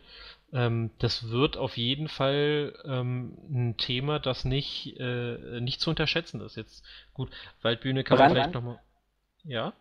Brandaktuell äh, schreibt die Bildzeitung gerade äh, äh, das, das Wacken, Wacken Open Air Festival ist um 18 Uhr evakuiert worden. Heute? Ja, die haben heute Nachmittag erst begonnen und um 18 Uhr, kurz vor 18 Uhr, zog langsam ein Unwetter auf. Am Himmel war noch nicht viel zu sehen, aber der Wetterbericht der Veranstalter war offenbar eindeutig. Ansage, das Gelände wird teilweise evakuiert. Auf Nebenbühnen, auf denen das Programm schon lief, wurde alles unterbrochen. Moderatoren, automatische Ansagen und Anzeigentafeln wiesen die Besucher auf die Räumung hin. Wegen einer Unwetterwarnung muss der Betrieb leider unterbrochen werden. Bitte begebt euch langsam in eure Autos und bietet anderen Metalheads einen Platz in euren Autos an. Ach. Du und dann innerhalb von zehn Minuten nach dem Abbruch wurde der Himmel über Wackengelände dann auch schon dunkler. Regen setzte ein. Ähm, aber alles in allem um 18.26 Uhr, also knapp 30 Minuten später, ähm, konnte das Festival fortgesetzt werden. Auch das ist übrigens, glaube ich, eine Thematik, die, die, die da eine gewisse Relevanz auch hat. Weil das ist ja, das eine ist ja, die Leute geordnet rauszubekommen. Das andere ist ja wieder, äh, Tausende, Zehntausende Leute, ähm, die alle vielleicht auch genervt und angepisst sind und, und keinen Bock darauf haben, äh, geordnet wieder aufs Gelände reinzukriegen und auch tatsächlich dort wieder die, ähm, ja, auch, auch, auch, ähm, ja, Organisation wieder auf die Beine zu stellen, weil es muss ja nicht nur das, nicht nur die Besucher evakuiert werden und die, die Sicherheitskräfte bleiben, bleiben auf dem Festivalgelände. Das, äh, das sehe ich nicht mal, also ja klar, das ist auch eine, eine Mordsaufgabe, die zu stemmen ist. Was ich aber viel interessanter finde, weil ich, ich habe dir gerade einen Link geschickt. Ähm, laut dieser Seite sind, äh, sind 75.000 Besucher ähm, auf, diesem, auf dieser Veranstaltung, Wacken Open Air 2019. Wenn du ein Stück runterscrollst, siehst du mal ein Bild, ähm, das, glaube ich, den, ich sag mal, den, in Anführungszeichen den Campingplatz, auch wenn man ihn wahrscheinlich so gar nicht mehr bezeichnen kann, ähm, zeigt, wo sich diese 75.000 ja, aufhalten. Und was ich jetzt hier viel mehr äh, oder viel interessanter und viel schwieriger empfinde, ist, informier die mal alle, dass die A, also Klar, wenn die irgendwo weg sollen, kriegst du die relativ einfach informiert, weil die wahrscheinlich an der Bühne stehen. Aber wie erzählst du denen jetzt noch, wenn die in ihren Autos sitzen, ihr könnt jetzt wieder zurückkommen? Also, oder auch andere, andere Informationen, die du dir vielleicht zur Verfügung stellen solltest, musst, kannst, darfst. Ähm, wie machst du denn das, wenn die auf der Fläche da verteilt irgendwo in einem Auto sitzen, vielleicht ihr Handy in der Hand haben, aber Radio vielleicht nicht an oder keine Ahnung. Ähm, ich glaube, da hast du genauso eine Mammut, stehst du vor genauso einer Mammutaufgabe, als wenn du die irgendwie vernünftig irgendwie evakuiert kriegen musst. Weißt du, was ich meine? Ja, ich habe auch keine Ahnung. An dieser Stelle auch die Aufforderung wieder. Äh, wer so ein Festival geplant, organisiert, teilgenommen hat oder ähnlichem, ähm, aus Sicht eines Sicherheitsbeauftragten, einer Sicherheitskraft oder ähnlichen. Schreibt uns gerne eure Erfahrungen damit, die Herausforderungen und Schwierigkeiten direkt aus dem praktischen Ansatz. Ähm, nehmen wir sehr gerne auf und äh, wenn dort Kommentare kommen, dann äh, besprechen wir die selbstverständlich beim nächsten Podcast. Lustigerweise, das Bild ist unterschrieben mit, was die bis zu 75.000 Festivalbesucher so treiben, sieht in diesem Jahr eine Drohne. Wenn man das Fenster groß macht und drauf geht, sagt das auch Wacken Open Air, Drohne soll Campingplatz überwachen. Also eine Drohne, die diesen Campingplatz überwachen kann, äh, ich glaube, die muss erst noch entwickelt werden. Aber gut, äh, potenziell ein Thema für eins der nächsten, äh, für einen der nächsten Podcasts, wenn wir dann neue Nachrichten zu Wacken bekommen haben. Äh, aber ja, äh, interessant. Also ich denke auch, dass das immer mehr ähm, in den Fokus rückt. Diese, mal davon ausgehend, dass wir diese, ähm, dass wir diese, diese äh, Wetterextreme jetzt öfter haben. Ähm, wie wir damit umgehen und vor allen Dingen dann, so blöd es auch klingt und wahrscheinlich so blöd es auch ist, ähm, mal zu erproben, wie die bisher geschriebenen Sicherheitskonzepte, die in der Regel mit Sicherheit über Jahr zu Jahr ein gewisses Copy and Paste beinhalten, ähm, wie die sich gegen diese äh, Szenarien, die da mit Sicherheit ausgearbeitet sind, stellen und auch abdecken können. Also das wird mich auf jeden Fall interessieren. Aber da äh, werden wir wahrscheinlich erst noch gucken müssen, wie sich das weiterentwickelt. Genau. Hast du noch was zu dem Thema? Ist bestimmt unglaublich viel, worüber man sprechen noch kann und was wir auch vergessen haben und ausgelassen haben. Aber es soll ja auch immer so ein bisschen unser, unser Podcast so ein Denkanstoß sein, ähm, dass, dass wir, auch letztendlich mit allen in eine Diskussion kommen. Ähm, und wenn ihr wisst, wie wir uns hier vorbereiten und in welchen Gesprächsmodus wir dann tatsächlich kommen, ich würde fast behaupten, auch von dem, was wir jetzt gerade hier aufgenommen haben, haben wir 70 Prozent null vorbereitet, sondern es sind einfach Gedanken, Ideen, Kommentare, Erfahrungen, die wir, die wir versuchen dann auch mit einzubringen. Wie kannst du sowas behaupten? Ich bereite mich mindestens eine halbe Woche auf diesen Podcast vor, also wirklich. Jetzt, wenn ich hier unseren Milliarden Zuschauern, äh, Zuhörern äh, einen nicht vorbereiteten Podcast äh, liefern würde. Ich bitte dich. Also. Ich habe nicht gesagt, dass wir es nicht vorbereiten, sondern. Es klang aber gerade stark danach. Nein, wir bereiten uns vor. Nein. Ich habe hab hier drei Seiten Regieplan. Wieso nur drei? Schriftgröße 6. Ähm, okay. Der mir sagt, wir müssen jetzt zum nächsten Thema kommen. Wir müssen. Äh, müssen wir eigentlich nicht, aber. Also. Mein Team sagt ja und der Regisseur, der hier Aufnahmeleiter macht, äh, hat auch schon die 5 Minuten Karte äh, wilde Gesten, dass wir jetzt unbedingt weitergehen müssen, klar. Nee, dann lass uns äh, gerne das nächste Thema ähm, äh, äh, ansteuern, weil ich kann mir gut vorstellen, dass wir für das Thema, das jetzt kommt, ähm, sehr Drei Stunden. Nehmt euch jetzt ja. noch mal einen Kaffee da draußen, holt euch eine Geht schnell nochmal auf Toilette, haltet nochmal kurz die, die Aufnahme an. Nein. Ähm, aber dass das Thema mit Sicherheit eins ist, das wir jetzt sehr lange diskutieren können. Und als ich das Thema heute gesehen habe, musste ich ehrlicherweise daran denken, ob das. Du hast gerade gesagt, du hast dich anderthalb Wochen vorbereitet und sagst jetzt, ja klar, das Thema aber heute ich habe ja heute, ich habe ja heute nochmal gecheckt, ob äh, du neue, neue Informationen bereitgestellt hast oder neue Themen. Und da habe ich, äh, bin ich auf den Gedanken gekommen, so als Blitzidee, es ist vielleicht gar nicht verkehrt. Das muss man aber besprechen und gucken, was die Zuschauer von davon halten. Vielleicht auch mit dem nächsten Feedback mal dazu was sagen. Ähm, wenn wir vielleicht mehrere Themen nur so, so kurz anhauen und uns dann ein Thema nehmen, das vielleicht besonders brisant wirkt oder das vielleicht als besonders brisant gehandelt wird, dass wir dann ausführlicher und länger ähm, behandeln, so wie das jetzt wahrscheinlich mit dem Thema hier sein wird. Also ich glaube nicht, dass wir in fünf Minuten damit durch sind. Von daher ähm, überlasse ich dir mal die Stage, ähm, um unser Publikum einzuführen, worum es jetzt in unserem langen Thema gehen wird. Ähm, Lass es mich mal so sagen. Ich glaube, da gibt es einfach aufgrund auch, dass ich eine mega entspannte Woche in meinem Newsblog hatte äh, und ich ganz freundliche und überhaupt gar keine böse Kommentare bekommen habe dazu, dass ich ähm, dieses Thema aufgegriffen habe. Und Sarkasmus? Ja. Okay. Ironie off. Nein, also ich wurde. Ich Wir halten jetzt Schilder hoch für Ironie, Sarkasmus und Zynismus. Genau. Ähm, mir, ich, ich habe relativ schnell Vorwürfe zu diesem Thema bekommen, dass ich hier in die Vorverurteilung gehe und äh, ich irgendjemanden angreife. Dabei habe ich eigentlich relativ sachlich, so wie ich das jetzt auch machen werde, versucht darzustellen, was passiert ist und das die ganze Woche über auch mit ähm, ergänzenden Informationen äh, gespickt. Ähm, weil das tatsächlich ein Thema ist, glaube ich, was auch mit unterschiedlichsten Facetten unglaublich ähm, kompliziert auf der einen Seite und auch unglaublich tragisch ist. Ähm, am 22. Juli veröffentlichte der Flüchtlingsrat Berlin e.V. eine Pressemitteilung, ähm, die den Anstoß dazu zur Medienberichterstattung und auch tatsächlich zur Ermittlung der Staatsanwaltschaft, das ist unglaublich wichtig, auch das in diesen Verständnis mit reinzubekommen, ähm, wie, wie diese gesamte Situation auch abgelaufen ist.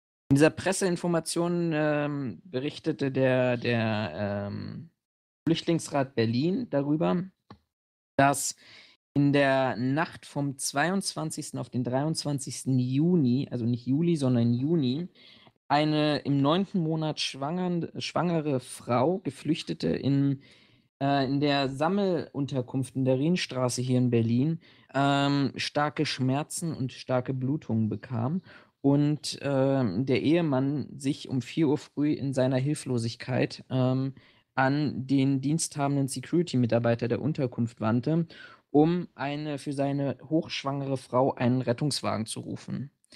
Ähm, laut der Presseinformation, die sich in Teilen dann aber auch ähm, durch, durch, durch, durch Kommentierung des Landesamtes für Flüchtlingsangelegenheiten und einer, ja, man muss auch sagen, vielleicht Verweigerung der Kommentierung des betroffenen Sicherheitsdienstleisters, ähm, hier auch möglicherweise auch etablierte, ähm, sagte der ähm, angesprochene und um Hilfe gefragte diensthabende Security-Mitarbeiter, ähm, dass er nicht die Feuerwehr rufen könnte, weil es Sonntagnacht sei. Und äh, übrigens ein Taxi könnte er auch nicht äh, rufen, da das Krankenhaus nur hunderte Meter weit entfernt sei. Ähm, äh, hat dann offensichtlich nach übereinstimmenden Medienberichten ähm, die Wegbeschreibung zum nahegelegenen Sana-Klinikum ähm, ist ein paar hundert Meter weit entfernt, 300, 400 Meter, irgendwie sowas in diesem Bereich. Und hat praktisch das Ehepaar hochschwanger ähm, zu Fuß und Stück mit dem äh, öffentlichen Nahverkehr ähm, ins Krankenhaus geschickt, auf eigene Verantwortung. Äh, ich möchte kurz Drei ähm, Kilometer, Entschuldigung, das sind nicht ein paar Genau, ich wollte das, das, das, wollte ich nämlich jetzt gerade einwerfen, dass, ähm, äh, also hier in dem einen Artikel steht auch, das Klinikum sei nur einige hundert Meter weg, was vielleicht eine behauptete Aussage von jemandem sein kann, dass der Wachmann oder Wach, nicht Wachmann, dass der äh, Sicherheitsmitarbeiter diese Aussage getätigt hat. Das weiß, wissen wir nicht, aber in einigen wird behauptet oder wird geschrieben, ähm, dass das Klinikum nur einige hundert Meter entfernt gewesen sein soll. Ähm, es steht dann aber trotzdem drunter, dass das nicht nur einige hundert Meter waren oder ja, kann man auch als solche definieren, aber drei Kilometer sind trotzdem äh, mehr als ein paar hundert Meter. Wobei ein paar hundert Meter stimmt ja auch, weil 3000 Meter und ein paar und so. Ähm, aber es ist wohl nicht nur eine kurze Strecke gewesen von, ich sag mal, bis 500 Meter. Also bei drei Kilometern. Ich habe es gerade bei Google Maps geprüft. Es sind tatsächlich, äh, wenn du läufst, 2,9 bzw. 3,1 Kilometer. Genau, also ähm, was, worauf ich jetzt hinaus wollte, um dann mich jetzt nicht auf drei Kilometer oder 2900 Meter oder was auch immer ähm, zu versteifen. Es ist auf jeden Fall eine Strecke, die ähm, bei der das Klinikum oder die Hilfe, die, die hilfesuchende Stelle nicht in Sichtweite ist. So, und genau. eine, eine Sichtweite würde ich, wenn es jetzt nicht gerade das World Trade Center ist, ähm, würde ich als äh, einige hundert Meter definieren in diesem Zusammenhang. Und bei drei Kilometern in einem städtischen oder in einem urbanen Gebiet würde ich das mal so einfach nicht definieren. Ja, also sollte die Aussage der Wahrheit entsprechen, dass der Mitarbeiter diese Aussage getätigt hat, von wegen es seien nur einige hundert Meter und dann ist es diese Entfernung, das Krankenhaus ist quasi nicht mehr sichtbar, man braucht eine Wegbeschreibung, was bei 100 Metern oder einigen hundert Metern eigentlich auch nicht der Fall ist, dann ähm, muss ich mir ehrlich die Frage stellen, was der Mann da äh, zu suchen hat. Aber ich glaube, du warst mit der Einführung des Themas noch nicht fertig. Richtig, genau. Also die, die, die, die Eheleute sind dann tatsächlich ähm, dann zu Fuß und beziehungsweise mit dem ÖPV ähm, im Krankenhaus angekommen, wo dann die Frau einen toten Jungen mit Normalgewicht ähm, gebar, aber eben letztendlich tot gebar und ähm, ein Gutachten beziehungsweise äh, der Obduktionsbericht tatsächlich ähm, äh, stellte als Todesursache akute Plazenta-Insuffizienz dar. Für jeden, der kein Medizinstudium und einen Doktortitel hat, ähm, Plazenta-Insuffizient bedeutet, dass letztendlich ähm, die Nährstoffe und der Sauerstoff für ähm, das ungeborene Kind im Mutterleib nicht mehr ähm, äh, über die Plazenta, über den Mutterkuchen ähm, transportiert werden kann. Also dass akute Lebensgefahr, vor allem wenn das akut eintritt, eine akute Lebensgefahr für ähm, Mutter sowie auch Kind entsteht, ähm, weil sich dann die Plazenta ablöst, äh, die Nadelschnurproblematik oder Probleme damit entstehen und die Sauerstoffversorgung für das Kind einfach extrem gefährdet ist. Ähm, und es, man unterscheidet medizinisch, aber das macht an dieser Stelle keinen, keinen großen Unterschied wahrscheinlich zwischen einer chronischen, wo es darum geht, dass sich das über die über die, den Zeit der, Zeitraum der Schwangerschaft schon ähm, entwickelt und über eine akute Insuffizienz. Und hier lag offensichtlich eine akute Insuffizienz vor. Ähm, äh, vielleicht noch, dieser, ja. Vielleicht noch kurz ähm, einwerfend. In dem einen Bericht, den ich hier stehen habe, steht drin, dass der Weg zum Krankenhaus äh, an die zwei Stunden gedauert haben soll. Ob das der Wahrheit entspricht, wie gesagt, ich, ich weiß es nicht, das steht in diesem Bericht. Ähm, davon ausgehend, dass die Frau aber unglaublich Schmerzen hatte, wohl auch blutete, man den Weg vielleicht auch nicht kannte, halte ich bei drei Kilometern zwei Stunden äh, noch für eine gute Zeit. Ähm, weil ich auch nicht glaube, dass der Mann imstande gewesen ist, seine Frau den ganzen Weg zu tragen. Ähm, und wenn ich hier davon rede, dass die Frau seit zwei oder zwei Stunden, ungefähr zwei Stunden unterwegs ist, um zum Krankenhaus zu kommen, um äh, sich helfen zu lassen, äh, finde ich dieses Thema noch brisanter als überhaupt, als es das überhaupt schon ist. Mhm. Also, nur um das nochmal kurz einzuwerfen, um einfach die Faktengebung oder nicht die Fakten, aber die Informationsgebung da äh, komplett zu machen. Ja. Ähm, genau. Dieses, diese Presseinformation wurde auf ähm, Twitter veröffentlicht und geteilt. Und tatsächlich als einziges Medium hat das die BZ, die Berliner Zeitung, ähm, am selben Abend nach der Veröffentlichung ähm, aufgegriffen ähm, und hat darüber berichtet. Ähm, und es dauerte tatsächlich auch, wenn ich mir das mal so ein bisschen anschaue, wenn die Pressemeldungen sind, tatsächlich ähm, zwei Tage, bis dieses Thema ähm, in den Medien und offensichtlich auch beim Landesamt für Flüchtlingsangelegenheiten ein, angekommen ist und auch in der Bevölkerung angekommen ist. Ich finde, das ist sowieso erstmal auf der einen Seite schon mal ein ganz, ganz schwieriger Aspekt, beziehungsweise ein ganz, ganz schwieriger, schwieriges Thema, dass ein ähm, so, ein so ein dramatisches Ereignis und wenn eine Mutter ein Kind tot gebärt, ist das erstmal per se ein sehr dramatisches Ereignis und ähm, da reden wir noch gar nicht über Vorverurteilung und du, du, man merkt es selber an uns, dass wir da auch relativ vorsichtig sind in der Formulierung. Das könnte sein, eventuell, aber ähm, nichtsdestotrotz glaube ich, hat das ein bisschen mehr, auch wenn es nur darum geht, organisatorische Aspekte anzukreiden, ähm, ein bisschen mehr Aufmerksamkeit. Aber das ist ein Statement an dieser Stelle, was, was vielleicht zu früh ist. Ähm, jedenfalls zwei Tage dauerte das. Am 24. Ähm, kamen dann tatsächlich die ersten Medienberichte hoch, die auch selber an der Sache selber, ähm, an den Heimbetreiber erhebliche Kritik geäußert haben. Moment, Moment, Moment. Du hast gerade gesagt, 24. zwei Tage her. In meinem Bericht steht hier, dass der Vorfall sich am 23. Juni äh, zugetragen haben soll. Nee, nee, nee. Der, der, der, der, die Pressemeldung ist vom 22. Juli. Und vom 22. auf den 23. Juni äh, hat sich dieses Ereignis zugetragen. Also es dauerte, so, schon, dann, ach so, es dauerte schon mal einen Monat, okay. bis die Presseinformation vom Flüchtlingsrat Berlin veröffentlicht wurde. Und es ah. dauerte drei Wochen, und deshalb dieser lange Zeitraum, es dauerte drei Wochen, in dem der Heimbetreiber dieser Sammelunterkunft ähm, tatsächlich diesen Vorfall an das Landesamt für Flüchtlingsangelegenheiten gemeldet hatte. So berichtet zumindest Radio 1 vom RBB. Naja, solange seine Fristen eingehalten hat, ist alles gut, wa? Ja, ich finde, das ist. ist Sarkasmus auf. Also. Ja, ich finde das, ich, ich habe so an, an vielen Stellen hier mein, mein Problem mit dieser Situation. Ähm, vom, vom Sicherheitsdienst äh, weiß man Ein bisschen was, ich werde den Namen jetzt hier nicht nennen, ähm, ist aber auch in den Medien letztendlich nachzulesen, äh, welcher Sicherheitsdienstleister das gewesen ist.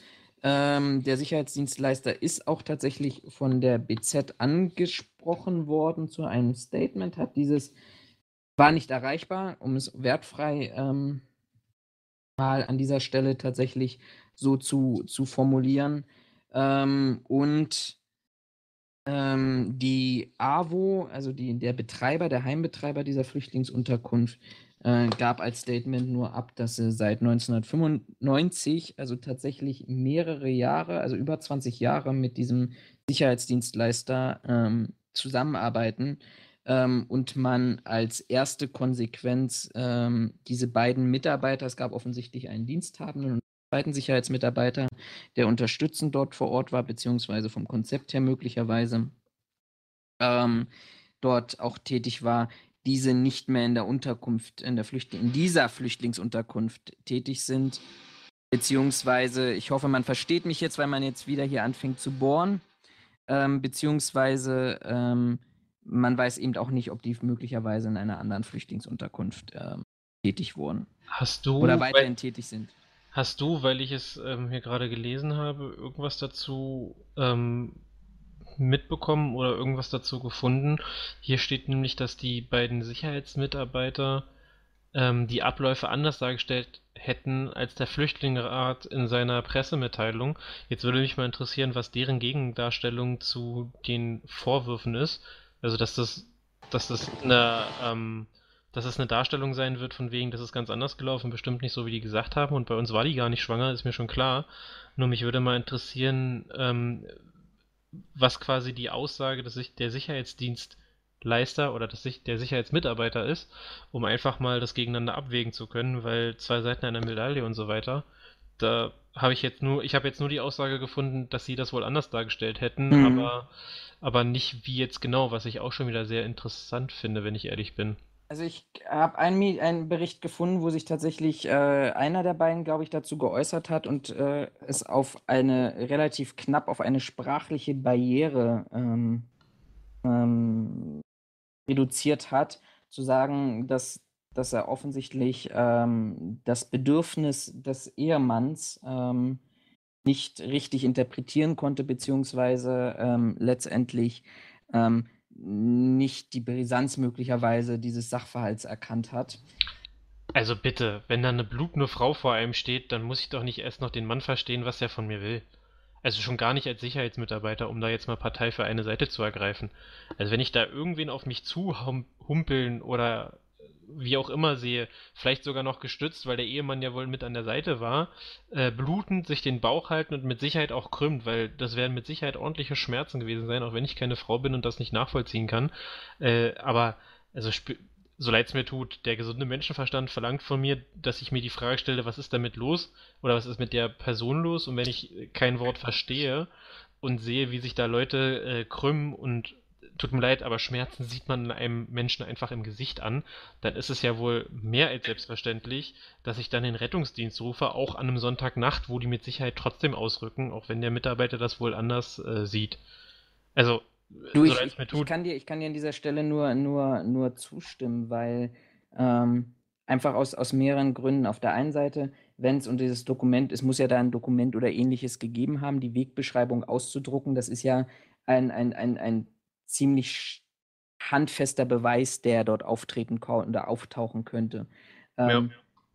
Wo ich, wo ich dir recht gebe, jemand, der, der vor Schmerzen sich krümmt, ähm, beziehungsweise dann zumindest zu erkennen, hey, da muss jemand ins Krankenhaus und dann dort diesen Ausdruck zu fertigen und zu sagen, ja, hier lauf mal drei Kilometer zu Fuß und dann, dann schau mal, was dort ist, das ist das eine Argument, wo, wo, wofür ich mich auch ganz stark eingesetzt habe, zu sagen, ich kann, ich kann da nicht ähm, eine mangelnde Kommunik ein kommunikatives Missverständnis interpretieren.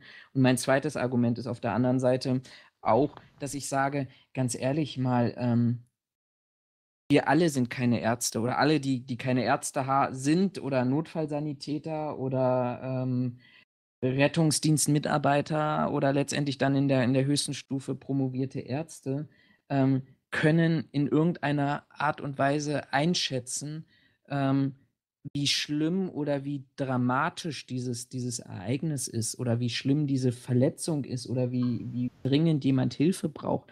Deshalb, äh, wieso, wieso setzt sich jemand auf dieses, dieses dünne Brett, auf diese dünne Eisscholle, ähm, um, um, um in dieser Situation selber einzuschätzen? Da kommt jemand und bittet um Hilfe und braucht einen Rettungswagen und ich selber ohne, ohne medizinische Kenntnisse schätze ein und sage, nö, geh mal zu Fuß dorthin ganz ehrlich, das erinnert mich an eine Situation, als ich selber noch im operativen Dienst tätig war und wir so ein Wetter hatten, wie wir es heute hatten, wobei bei mir wird es langsam wieder blauer Himmel. Ähm, und, und ich in, in einem Hotel tätig war und plötzlich nachts ähm, ähm, es an der, an der Tür klingelte äh, und, und, und jemand auch um Hilfe bat, ähm, ganz junges Pärchen, ähm, weil der Mann eine, eine, Bierflasche in der Hand hatte und auf den Treppenstufen zum, zum U-Bahn-Eingang ausgerutscht ist und so blöd hingefallen und sich abgestützt hat auf der Glasflasche, dass er eine, eine, eine Schnittwunde in der Hand hat. So, da, da, da, da kommt jemand und sagt, können Sie bitte für uns einen Rettungswagen ähm, organisieren und vielleicht haben Sie gerade mal ein Tuch, womit ich das, die, diese Wunde abdecken kann oder einen Erste-Hilfe-Kasten. Da fange ich doch nicht an, in dieser Situation darüber zu diskutieren. Naja, also komm, das ist eine Schnittwunde und dann mache ich dir ein Pflaster drauf oder sonst was, sondern da äußert jemand ein ganz, ganz klares Bedürfnis, was ich nicht einschätzen kann, weil ich nicht die Hand reingucken kann und sagen kann, ist da eine Sehne durchgeschnitten oder ist das jetzt nur eine, eine, eine Plazenta-Insuffizienz wie in diesem Fall oder simuliert der andere? Die, die, diese Verantwortung trage ich nicht. Und auch die Argumentation, die vorgebracht wurde, auch an, in diversen Medienberichten, ähm, dass, dass Rettungs- die, die Feuerwehr tatsächlich ähm, nur noch ausrückt äh, in, in Berlin, wenn, wenn Sicherheitsdienst vor Ort ist, kann ich alles verstehen. Aber in dem Moment, wo ich die 112 einrufe und sage, hier ist jemand, der braucht Hilfe und derjenige, der dann in die neue Garantenstellung wechselt, ähm, nämlich der, der, der, der, der Leitstellendisponent in, in der Notrufleitstelle, äh, wenn der nachher entscheidet und sagt, nee, ich schicke keinen Rettungswagen raus, dann bin ich safe, weil ich dokumentiere das. Ich habe meinen Rücken an die Wand gebracht und habe nicht die Entscheidung getroffen, nee, du brauchst keinen Rettungswagen, sondern ich habe ich hab die Kette durch und habe weiterhin das Problem, dass vor mir jemand steht und Hilfe benötigt, aber der, der, ich habe mich zumindest recht, rechtlich und haftungsrechtlich abgesichert. Also von daher, ähm, vielleicht hast du eine Antwort dafür, aber überhaupt auf diese Idee zu kommen, zu sagen,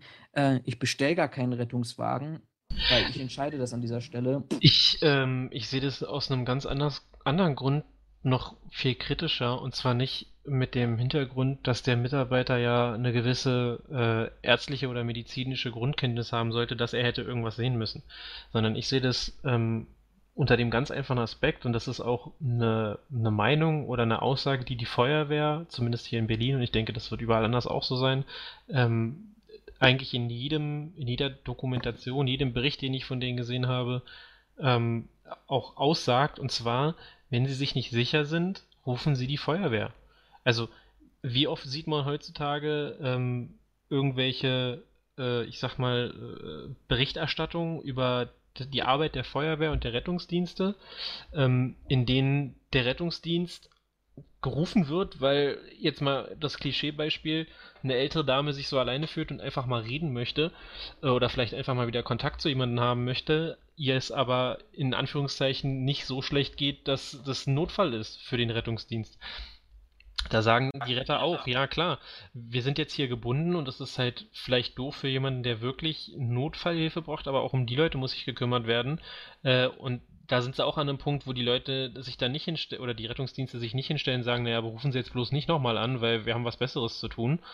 Ähm, und allein aus diesem, aus, aus dieser, ähm, aus diesem Gedanken heraus kann ich leider nicht verstehen, wie, äh, wie ein Sicherheitsmitarbeiter, also wel welcher Grund auch immer da vorgelegen haben soll, weil ich kenne die Gegendarstellung der Sicherheitsmitarbeiter nicht, aber ich kann mir nicht vorstellen, dass es da eine Entschuldigung oder ein Argument für gibt, warum er keinen Rettungsdienst gerufen hat. Also erschließt sich mir einfach nicht. Und ich habe selber operativ gearbeitet.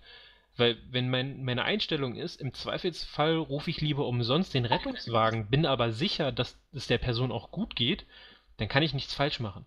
Und wenn da eine Person vor mir steht oder zwei, die hektisch auf mich einreden, gestikulieren, ich verstehe sie aber nicht, ähm, jetzt mal vielleicht gar nicht mal, dass die Person vielleicht gar keine Anzeichen dafür macht, dass es ihr schlecht geht oder dass sie Schmerzen hat oder was auch immer, aber da reden zwei Personen hektisch auf mich ein.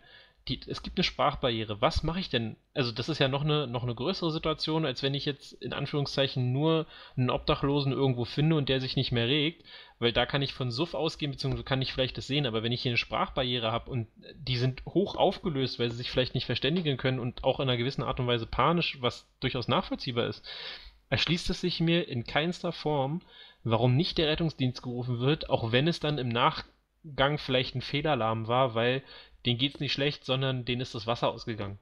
Um das mal auf äh, mit, mit einem möglichen Szenario ähm, zu benennen, das vielleicht überhaupt gar nicht da in die Richtung geht. Aber gerade in solchen Einrichtungen und bei solcher, bei solchen Tätigkeiten kann ich es überhaupt nicht nachvollziehen, ähm, da nicht den Rettungsdienst zu rufen. Also wenn ich bei jeder Kleinigkeit die Polizei rufen kann, weil man der Meinung ist, dass die, äh, dass das äh, irgendwelche Flüchtlinge oder irgendwelche Asylsuchenden ähm, da die Unterkunft zerlegen, was sich dann vielleicht nicht als richtig herausstellt, oder weil sie aggressiv sind, weil irgendwelche ethnischen oder moralischen äh, Gründe aufeinandertreffen, die unter den Flüchtlingen nicht zusammenpassen, was dann aber irgendwo doch entspannt ausgeht, dann wie gesagt, es erschließt sich mir in keinster Form, warum da nicht ein Rettungsdienst gerufen werden konnte. Und das ist in meinen Augen eine Grundtätigkeit eines jeden Sicherheitsmitarbeiters. Ähm, nicht umsonst sind wir in einer gewissen Garantenstellung, wenn wir solchen Job aus, ausüben. Und mein Eindruck von einigen, auch in meiner eigenen operativen Zeit, ähm, ist, dass es einigen Leuten, die in diesem Bereich arbeiten und auch als Sicherheitsmitarbeiter betitelt werden können aufgrund der, ähm, der, der formalen Voraussetzungen, sich überhaupt gar nicht bewusst sind, was das für sie bedeutet. Also auch hier in dem Fall wird ja schon geschrieben, dass man ähm, klagen will oder zumindest ähm, prüft, ob eine Klage Sinn macht in Richtung unterlassene Hilfeleistung, was die Garantenstellung erfüllt und auch äh, fahrlässige Tötung. Und da muss ich ehrlicherweise sagen, ähm, ich bin kein Richter, ich bin auch kein Jurist, aber ich sehe diesen, diesen Tatbestand in meinen Augen schon erfüllt. Also unabhängig davon, ob die Mitarbeiter jetzt in Anführungszeichen was dafür können.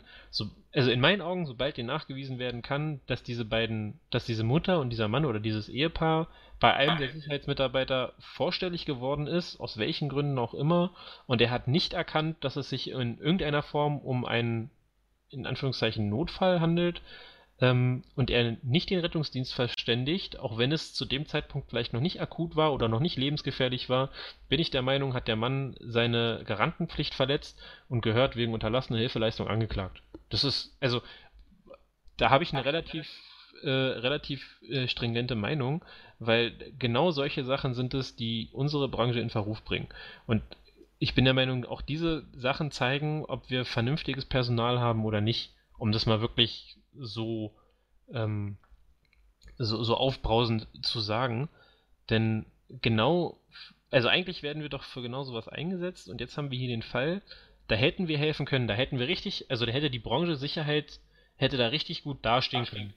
Ne, einfach mal, um das auch mit einer gewissen Medienwirksamkeit ähm, zu betiteln. Das hätte genauso gut, da hätte jetzt genauso gut stehen können, ja, äh, Ehepaar hat Probleme bei der, bei der Schwangerschaft oder bei der, bei der Entbindung des Kindes, äh, dank der Sicherheitsmitarbeiter, die vor Ort waren, ähm, konnte das Kind aber gerettet werden.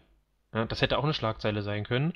Aber stattdessen haben wir jetzt eine Negativschlagzeile, ähm, wo noch geklärt werden muss, aus welchen Gründen da kein Rettungsdienst gerufen wurde.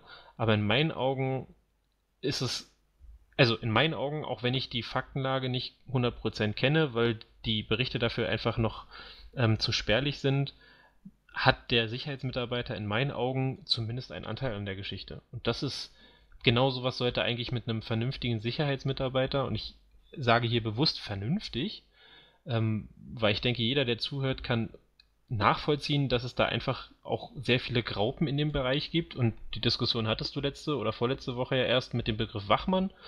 Ähm, ich glaube einfach, mit einem vernünftigen Sicherheitsmitarbeiter hätten wir ein solches Unglück, um das mal so zu betiteln, äh, verhindern können.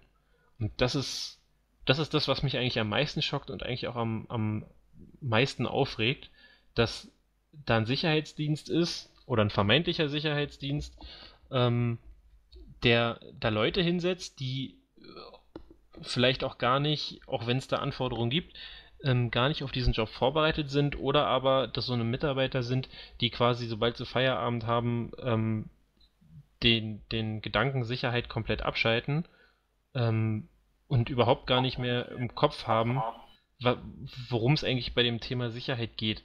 Und das ist also noch einen schlechteren, noch, noch eine schlechte, schlechtere Schädigung für unseren, für unseren Berufsstand oder für unsere Branche kann es eigentlich nicht geben als dieses, als dieses Ding hier. Du, es geht ja auch noch weiter. Es geht ja noch, noch, noch einen zweiten Schritt weiter. Ähm, wir, wir haben ja das Ereignis, aber es geht ja auch darum, wie, wie eine Branche mit diesem Ereignis, ähm, wie mit diesem Ereignis umgegangen wird. Ähm, und, und, der Umgang, finde ich, zeigt sich auch immer ganz gut, was, was im, im äh, sozialen Netzwerk damit auch tatsächlich angestellt wird an dieser Stelle. Und ähm, man kann sich die Kommentare dazu an durchlesen, die, die Beiträge, die, die ich dazu verfasst habe, die sind öffentlich. Ähm, aber wenn, wenn, ich, wenn ich dann so Kommentare lese, ähm, wo, wo dann relativ schnell in die Argumentation reingeht, zu sagen, ähm, du, der, die, die, die sind doch seit zwei Monaten, und das ist das offensichtlich bestätigt, die sind seit zwei Monaten in Deutschland, ähm, dann muss ich ja schon so viel Deutsch sprechen, dass, dass ich einen Rettungswagen selber rufen kann. Ähm, dann kann ich mir an dieser Stelle einfach nur an den Kopf, Kopf fassen für diese, diese Naivität, ähm, mit, mit der dort umgegangen wird. Also ich sage ganz ehrlich auch aus meiner Erfahrung, wenn du in einer Stresssituation und, und äh, auch noch in einer Situation, mit der du persönlich heillos überfordert bist, weil du eben nicht in dieser objektiven Situation drin stehst, dass du äh, keine emotionale Bindung zu demjenigen, für den du jetzt gerade Hilfe besorgen möchtest, stehst. Ähm, wie, wie in meinem Beispiel. Du, ganz ehrlich, wenn ich, dann rufe ich da an der Leitstelle an, sag dem, wo ich bin, was, was passiert ist, und der schickt mir einen Rettungswagen oder schickt mir keinen. Aber wenn du selber in so einer Situation bist, selber ganz schwer Deutsch sprichst, und ich kann es aus persönlicher Erfahrung sagen, ich musste letztes Jahr ähm, für, für eine sehr nahestehende Freundin einen Rettungswagen rufen, weil die äh, den ganzen Tag über schon Herzprobleme hatte, abends dann zusammengesackt ist und, und, und ohnmächtig wurde. Äh, und du, da bist du in so einer Situation, wenn du das tagtäglich nicht machst und da noch eine gewisse Emotionalität drin ist und Angst und Sorge, dann bist du heillos überfordert. Und ich war auch überfordert, mal davon abgesehen, dass ich in dieser Situation diesen Menschen am, am anderen Ende nicht verstanden hatte, weil der plötzlich, in, weil der offensichtlich sein Mikrofon im Mund selber drin hatte, dass der daran genuschelt hat und ähm, äh, ich mehrmals nachfragen musste, was, was dann ist. Und dann stelle ich mir das vor, meine, meine, meine Schwester ist jetzt aus, aus Island zurückgekommen und die hatte dasselbe ein, ein anderes Problem, aber auch, glaube ich, recht gut äh, als Beispiel trans transferierbar darauf, dass sie, dass sie für jemand anders, eine schwer blutende und ohnmächtige Person, Rettung holen musste in einem fremden Land, die Notrufnummer zwar hatte, aber an eine Person gekommen ist, die, die nicht die Sprache sprach, die nicht mehr Englisch sprach, obwohl Englisch sowas wie eine zweite Amtssprache in, in Island ist. Ähm, die, die mehrere Minuten dort in dieser, in dieser Telefon, äh, nicht Warteschleife, aber in diesem Telefonat, in diesem Gespräch drin hing, ähm, bis, bis der Ort klar war, wo Rettung her muss, welchen Umfang von Rettung gekommen werden, geholt werden muss. Und äh, Jetzt, jetzt stell dir mal vor, Männer sind ja meiste Zeit schwangerer als, als äh, die Frauen selber. Und obwohl wir angeblich ja immer als das äh, starke Geschlecht dargestellt werden, glaube ich, dass wir ohne selber die Erfahrung gemacht haben, auch ziemlich stark in Panik geraten und dann als, als Antwort darauf zu haben, ja, wenn ich, wenn ich zwei Monate in Deutsch lese, dann habe ich in, Deutschland lebe, äh, dann habe ich, hab ich da auch die, die äh, notwendigen Kenntnisse, ähm, auch, auch einen Rettungswagen selber zu holen oder, oder anderen Mist zu lesen, wie äh, naja, das ist ja alles, ja, lass mal abwarten und lass mal gucken und äh, ähm, wie gesagt, es war ja gar keine Vorverurteilung, sondern es ging letztendlich nur darum, ähm, das, das darzustellen und, und, und diese Fehlerkultur, die wir auch in dieser Branche haben, einfach darüber zu sagen, ohne das, was ich auch eingangs gesagt habe, ohne zu sagen, äh, der hat falsch gemacht und dieser blöde Wachmann hat, hat total versagt Nee, Quatsch, dorthin zu in in diese in in eine Diskussion, in eine rational sachlichere Diskussion zu kommen, um zu sagen, da hat jemand Hilfe benötigt und egal, ob er sich nicht ausdrücken konnte oder der auf der anderen Seite nicht helfen wollte, wir müssen diese Situation, wie sie entstanden ist, müssen wir grundsätzlich für die Zukunft versuchen zu verhindern. Diese haben wir gar nicht, weil jeder in diese in diese Verteidigungshaltung kommt. Wir in unserem Berufsstand passiert nichts Falsches. Äh, äh, wir, wir machen keine Fehler, lassen mal abwarten und das möglichst lange aussitzen, ähm, bis, bis wir äh, tatsächlich ähm, das in unserem kollektiven Vergessen überhaupt gar nicht mehr bewerten und uns dann, weiß ich nicht, in zwei, drei Monaten wieder wundern, warum wieder eine vergleichbare Situation eingegangen ist, weil wir einfach letztendlich nichts aus dieser Situation raus gelernt haben. Und dann ähm, setze ich das nochmal eine Stufe weiter in, in, in die, in die ähm, den Kontext der DIN 77200-Diskussion, die ja aktuell momentan ist und wo ja auch der Teil 2 der DIN 77200 ähm, ein, ein, ein, eigenes Kapitel hat, wie Sicherheitsdienstleistungen in, ähm, in, in, in, in, Asylunterkünften, in Flüchtlingsheimen erbracht werden wo ich gar nicht mal darüber rede, dass da, dass das da äh, nur der Part interkulturelle Kompetenz erweitert werden soll für Führungskräfte und eine 40 Stunden Zusatzqualifizierung für einen normalen Sicherheitsmitarbeiter, wo es darum geht, dann irgendwie äh, zu verstehen, warum jemand flüchtet und zu verstehen, äh, wie es zu Konflikten kommt und sexuellen Spannungen und was da nicht alles an Müll drin steht, wo du dann sagst, ja, warte mal, das ist ja schön und gut, wenn ich weiß, was, was es für Fluchtursachen gibt und, und, und was die Genfer Konvention sagt und was äh, unser Grundgesetz dazu sagt, wenn das nachher wenn, wenn wir jetzt schon an diesem Punkt daran scheitern, und das steht ja auch damit im Kontext, dass wir diese Mel Woche gab es ja auch eine Meldung darüber, dass äh, ein Sicherheitsmitarbeiter offensichtlich einen Angriff auf sich selber gefaked hat, ähm, selbst äh, sich Verletzungen zugefügt hat, um praktisch eine überforderte Situation ähm, bewerkstelligen, ähm, wo, wo er selber massiv körperliche Gewalt eingesetzt hat, ähm, dass wir dass wir eigentlich viel mehr darüber diskutieren müssten, wie wir ähm, eine berufliche Kompetenz, gar keine interkulturelle Kompetenz auf, auf spezifische, sondern wie wir eine berufliche Kompetenz entwickeln, dass solche Situationen einfach gar nicht einsteigen. Aber darüber können wir gar nicht diskutieren, weil in unserer Branche machen wir keine Fehler und passieren auch gar keine Fehler.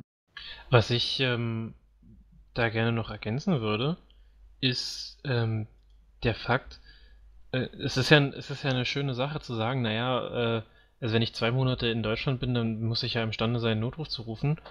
Ähm, nein, glaube ich nicht. Also ich glaube auch nicht, dass der, dass der Sprachkurs, der zur Verfügung gestellt wird, ähm, das auch hergibt. Glaube ich einfach nicht. Denn, also ich kenne den Sprachkurs nicht, aber ich gehe ganz stark davon aus, dass dieser Sprachkurs sich an einem schulischen Sprachkurs orientiert.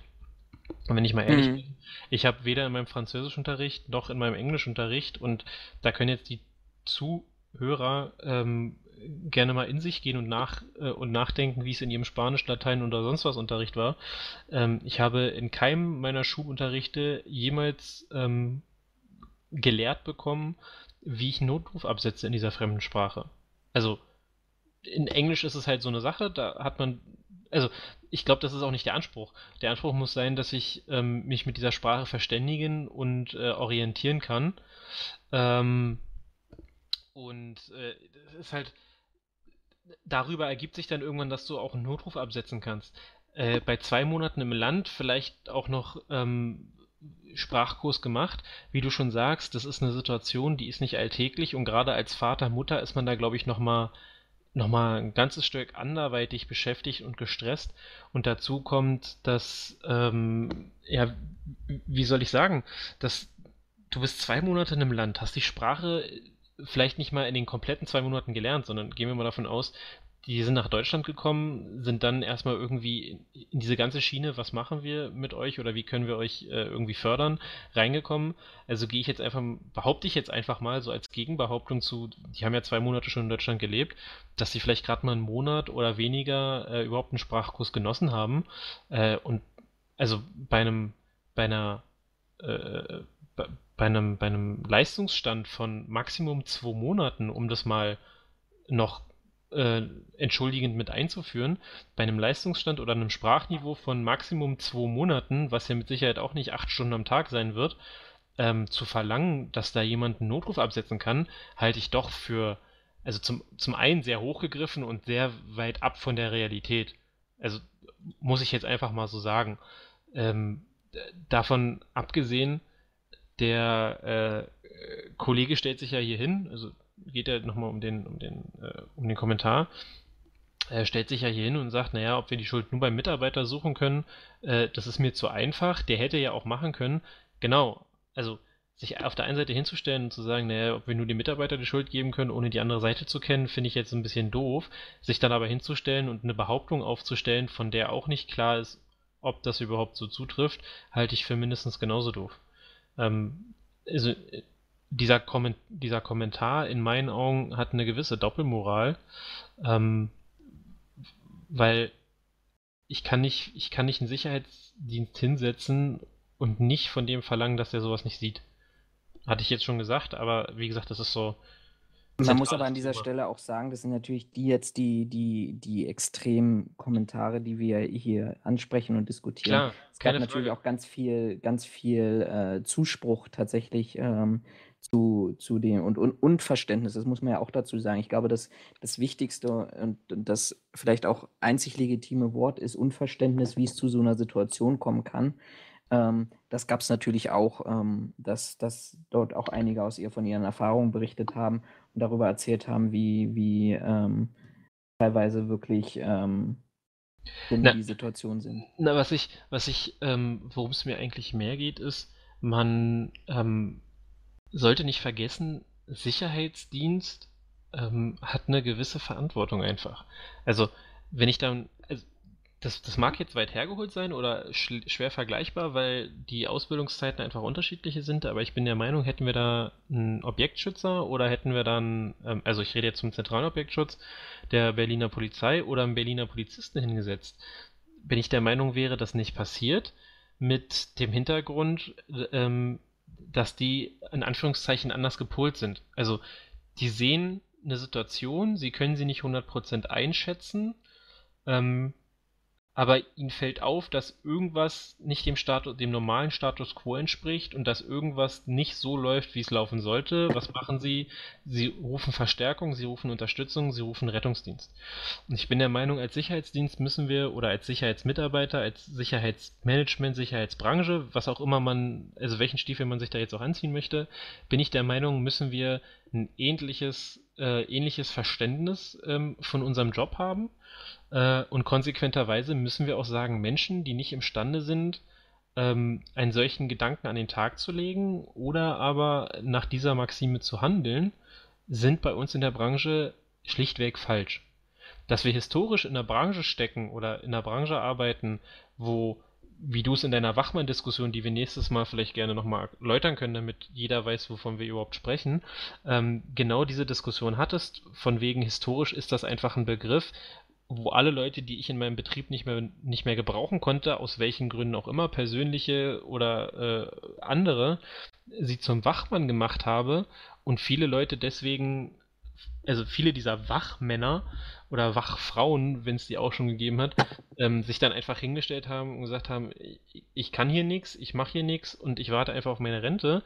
Ähm, klar, wir kommen aus dieser Historie, keine Frage, aber ich denke, dass wir 2019 ähm, definitiv schon in dem Bereich sein sollten, dass das nicht mehr unsere Geschichte sein sollte und dass wir nicht mehr Mitarbeiter haben sollten, die sich so verhalten. Weil ich bin der Meinung, mit denen gewinnen wir keinen Blumentopf, mit denen gewinnen wir keine positive Aufmerksamkeit.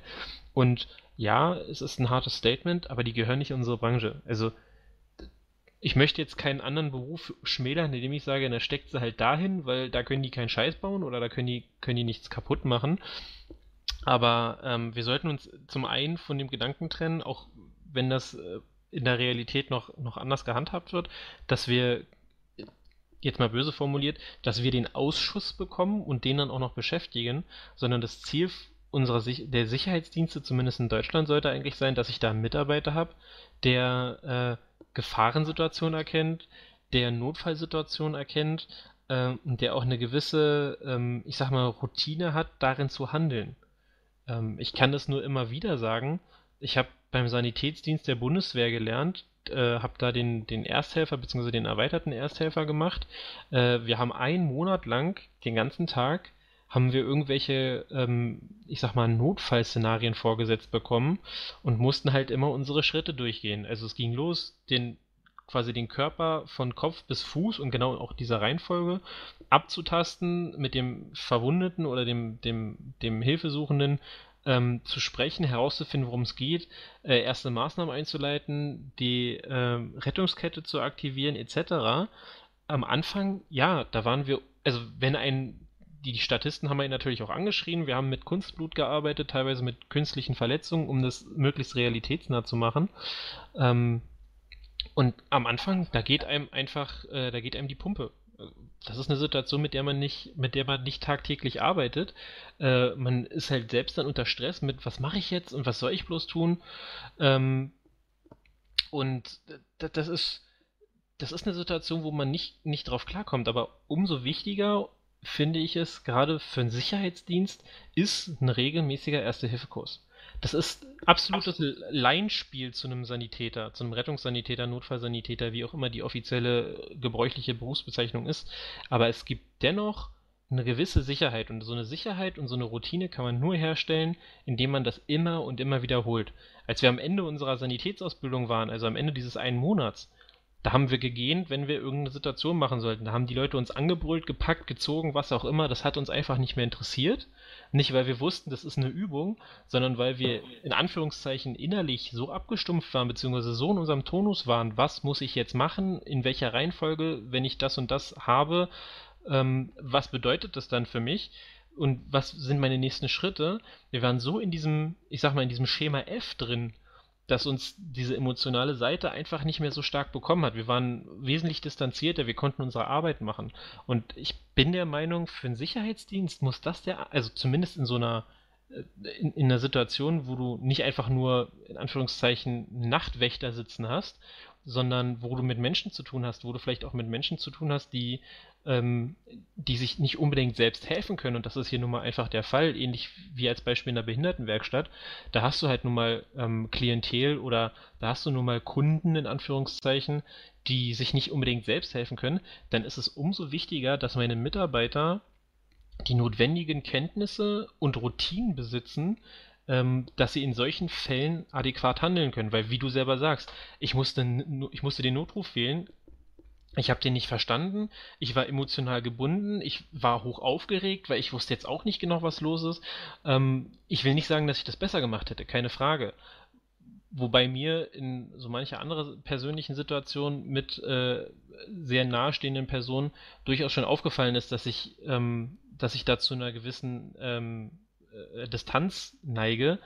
Wobei ich das jetzt einfach mal auf meine Sanitätsausbildung schieben will. Ähm, das ist halt nicht alltäglich, aber wir müssen halt in den Bereich kommen, zu sagen, okay, der, der Sicherheitsmitarbeiter kann auf einfach eine Ausbildung zurückgreifen und sagen, okay, alles klar, meine nächsten Schritte sind A, B, C, D, die er dann durchführt, ähm, sodass er zum, also sodass wir rechtlich einfach einmal safe sind, aber in meinen Augen auch aus einer moralischen Sicht her sagen können, hey, ja klar, du bist nicht der Arzt, du bist nicht der Notfallchirurg und du kannst die, du kannst der Frau vielleicht auch nicht ihr Kind entbinden, was auch nicht von dir gefordert wird, aber du hast alles getan, äh, was in deiner in Anführungszeichen Macht liegt oder was deine Ausbildung hergibt. Und ich finde, ähm, also ja, es ist, es ist schwer zu sagen, äh, ob er da jetzt richtig gehandelt hat oder nicht. Wir kennen die Fakten alle noch nicht, wie gesagt. Aber also in meinen Augen, unabhängig davon, jetzt die Fakten zu kennen, und das mag vielleicht eine Ver Vorverurteilung sein, der ich mich aber an der Stelle gerne hingebe, ähm, ich bin der Meinung, der Sicherheitsdienst hätte in meinen Augen eine ganze Menge mehr dafür tun können, dass diese Situation anders ausgeht oder die Situation potenziell hätte anders ausgehen können. Und das hat er an dieser Stelle nicht getan. Ich bin der Meinung, dafür muss er auch ähm, zur Verantwortung gezogen werden. Weißt du, also, was ich das Tragische finde? Ich glaube, das, glaube, Tragische, Tragische ist, wäre das ein Tag. Tag ich, ich stelle einfach mal die These auf, wäre das ein, ein, ein, Tag vorher, ein Tag später, passiert. passiert. Hm. Wäre das, ähm, wäre er in der Spätschicht gekommen oder was, was auch immer. Dass das vielleicht auch, und das Schlimme daran ist, dass das der blöde Zufall war, dass diese hilfesuchende Person oder Personen ähm, einfach an den falschen Menschen geraten sind. Aber da, da, da bin ich einfach auch in, in vielen Punkten einfach Qualitätsmanager zu intensiv. Prozesse, die ich aufstelle, und sei es eine Dienstanweisung und laut Landesamt für Flüchtlingsangelegenheiten und äh, AWO oder AWO äh, gab es diese Dienstanweisung, beziehungsweise äh, gab es die klare Vorgabe dafür zu sorgen, dass ein Rettungsdienst dann in einer solchen Situation gerufen wird. Ähm, ich muss meine Prozesse als, als Qualitätsmanager, sprich da aus mir, ich muss meine Prozesse so, raus, so aufstellen, dass ähm, der Klügste sie versteht und einhält, leider auch der Dümmste sie vielleicht einhält, ohne jetzt zu bewerten, ob der dumm oder was auch immer, aber so allgemein gesprochen einfach, ähm, dass der Klügste, dass der Dümmste, dass derjenige, der vielleicht auch einen Hass oder eine, eine, eine entsprechende Gesinnung gegenüber diesen Menschen hat, sie einhält. Ähm, und, und das ist, glaube ich, an dieser Stelle das, das Wichtigste, dass das gar nicht zu einer, zu einer Willkür kommt, wem wird geholfen und wem wird nicht geholfen. Ja sondern dass am Ende jedem geholfen wird. Ich, ich würde mich da nicht mal, ich würde mich da nicht mal zu stark auf die Prozesse ähm, versteifen, weil wir müssen uns bewusst sein, wir sind ein Gewerbe oder eine Branche, die zwar ähm, eine ganze Menge über diese Anweisungen, Prozesse, Abläufe, was auch immer äh, regeln kann, aber nichtsdestotrotz sind wir ein Gewerbe, das auf ähm, den Faktor Mensch angewiesen ist. Und das in einer ganz, ganz starken Art und Weise, denn ich, meine Dienstanweisung, die kann so plump in Anführungszeichen so plump geschrieben sein, ähm, wie es nur geht, damit es wirklich der letzte äh, Hinterwäldler, um das mal jetzt ganz überspitzt und provokativ zu sagen, äh, auch äh, versteht, was ich von ihm will. Ähm, es ändert aber nichts daran, dass wenn der Typ, der das liest und es auch verstanden hat, wiedergeben kann, äh, umsetzen kann, was auch immer, wenn der es nicht umsetzt, dann bringt mir meine beste Dienstanweisung und mein, mein bester Prozess nichts, weil es hapert an der Person, die es ausführen soll. Und ich glaube, das ist, das ist eher ein Punkt, wo wir, wo wir uns hinentwickeln müssen. Ähm, Weswegen ich auch so vehement meine, das ist eine Person, die passt dann einfach nicht in die Sicherheitsbranche, weil ich kann Dienstanweisungen noch und nöcher haben. Das habe ich äh, in einem meiner, meiner bisherigen Tätigkeiten erlebt. Das Unternehmen hatte zu, über 250 Dienstanweisungen. Wirklich für jede einzelne Tätigkeit gab es eine Dienstanweisung, äh, in Anführungszeichen, in, in welchen Kreisen der Wagen zu waschen ist ähm, um das mal so zu überspitzen. Die Mitarbeiter ähm, haben auch gesagt, das sind viel zu viele, um sie alle auswendig zu kennen. Ja klar, dafür hatte ich aber ein vernünftiges System, wo ich sie alle nachschauen konnte. Nur wenn meine Mitarbeiter das Dokument lesen und das anders interpretieren oder anders äh, äh, umsetzen, als es eigentlich gemeint war, und wir reden jetzt hier nicht von einem Vollidioten, der äh, so mit Ach und Krach die vierte Klasse geschaffen hat, ähm, und dann von mir, der, weiß ich nicht, studiert hat, um da mal ein großes Niveau ähm, einzubauen, ähm, darum geht es nicht, sondern es, es geht halt darum, die müssen verstehen, worum es geht und sie müssen es vor allem Dingen, müssen sie es vernünftig umsetzen. Und da bin ich halt der Meinung, das kannst du mit, kannst aus Qualitätssicht, kannst du das mit einem Prozess und einer Dienstanweisung und einer Verfahrensanweisung und einer Erklärung zur Verfahrensanweisung, kannst du das Ding nicht retten. Sondern da bin ich der Meinung, musst du dann hingehen und sagen, pass auf, das ist mein Prozess und musst es halt einfach durchspielen. Musst dir halt angucken, ich pass auf, wir spielen jetzt mal folgendes Szenario durch, der und der kommt auf dich zu, zeig mir, was du machst. Und wenn wir da schon sehen, dass der Mitarbeiter das partout nicht hinbekommt oder vielleicht auch gar nicht verstehen will, wie wir es, wie wir es gemeint haben als, äh, als äh, ich sag mal, Vorgesetzte, ähm, oder dass er die, die äh, Umsetzung bei mehreren Prüfterminen, sage ich jetzt mal, nicht hinbekommt, dann ist der falsch bei uns. Da muss der woanders hin. Weil dann ist doch dieses Drama, das wir jetzt hier haben, oder dieses Ereignis, diese Tragödie, ist doch dann vorprogrammiert. Und ich glaube, das ist ein größerer Faktor, als wenn wir sagen, na, die Pro Prozesse müssen stimmen. Weil nach der Aussage ähm, oder nach dem Bericht der BZ haben die Prozesse ja gestimmt. Es gab ja solch eine Dienstanweisung, einen Rettungswagen zu rufen. Warum das nicht gemacht wurde, kann sich aber keiner erklären. Naja, also wenn der Mitarbeiter ich gehe jetzt einfach mal davon aus, der hat das, der hat das gewusst, der hat dafür unterschrieben, dass er sie gelesen hat, etc. pp. Ähm, wenn der das aber sagt, naja gut, da steht eine Frau vor mir, die ist mir die Ohren am Vollheulen morgens, äh, sonntags morgens um 4 Uhr, da habe ich gerade keinen Bock drauf, ich würde eigentlich lieber weiter meinen Film gucken, meine Serie gucken und im schlimmsten Fall würde ich am liebsten weiter pennen, weil sonst ist Sonntag nachts eigentlich hier immer ruhig. Naja, also da brauche ich nicht viel erwarten von der Kollege, von dem Kollegen. Dass nachts ruhiger ist und es schwerer ist, wach zu bleiben, steht außer Frage, aber wenn Personen auf mich zukommen, was von mir wollen, da muss ich halt einfach wach sein, da muss ich die Situation erfassen und muss situationsgerecht handeln. Und das wie keine, kein Prozess, keine Dienstanweisung, kein irgendwas auf, sondern das ist eine reine, in meinen Augen, moralische Frage, das ist eine Sozialkompetenz und das ist ähm, eine gewisse Menschenkenntnis, die da vorausgesetzt werden können muss. Und wer das nicht, wer das nicht bringt, der ähm, sollte sich in meinen Augen einen anderen Job suchen dass das nicht die netteste Meinung und auch nicht die vernünftigste, oder vernünftigste Meinung nicht, aber äh, nicht die sozial verträglichste Meinung äh, an dieser Stelle ist, ist mir vollkommen bewusst. Aber also ich denke, gerade in unserem Bereich sind wir nicht am an dem oder sind wir an dem Punkt angelangt, dass wir ähm, solche Wischiwaschi-Meinungen ähm, oder Wischiwaschi-Einstellungen einfach nicht vertragen. Also das, mhm. das, das, schadet der, das schadet uns, das schadet dem Selbstbild und so werden wir in meinen Augen mit der Sicherheit in Deutschland, zumindest mit der privaten Sicherheit, nicht weiterkommen. Also da, da muss in, in Richtung Qualität Personal, um das jetzt einfach mal so zu benennen, muss eine ganze Menge geschehen, dass auch Firmen sagen so, ah, okay, der, also der ist wirklich gut. Ich meine, wir beide haben das schon festgestellt. Wir kennen nahezu keinen Dienstleister, mit dem wir bisher zusammengearbeitet haben, der ähm, in Anführungszeichen unseren 100%. Anforderungen, genau, der unseren Anforderungen 100% äh, äh, entspricht. Und ich muss zugeben, in meiner bisherigen Tätigkeit, nachdem wir jetzt auseinandergegangen sind, habe ich einen einzigen Dienstleister erlebt, äh, dem ich das auch gesagt habe, ähm, dass ich ihn für einen oder den besten Dienstleister halte, den ich bisher erlebt habe. Und also, du kennst mich, du kennst meine Anforderungen, das sage ich nicht jedem. So. Und also da muss, also wenn es schon, wenn du an dem Punkt bist, dass selbst Kunden sagen, naja, also ganz ehrlich, ich erwarte von dir einfach nicht viel, weil die ganze Branche nicht qualitativ nicht den höchsten Stand hat, hm, ist halt blöd. Also da musst du dich halt entwickeln und da, wie gesagt, Sicherheitsdienste in meinen Augen sehr, sehr viel über Personal. Also mhm. anders kriegen wir das nicht geregelt lass uns äh, diesen Podcast nicht mit dieser schlechten Stimmung beenden. nee, wäre äh, unschön. Es, du, du, du, hast recht, ich, ich, bin ja vollkommen auf deiner Seite und ich glaube, das sind auch ganz, ganz wichtige Statements und Aussagen, die dort, die dort getroffen werden. Ähm, also ich bin gespannt, wenn, wenn, ähm, ich hoffe, wir kriegen wieder Feedback zu, diesem, zu dieser Folge des Podcasts.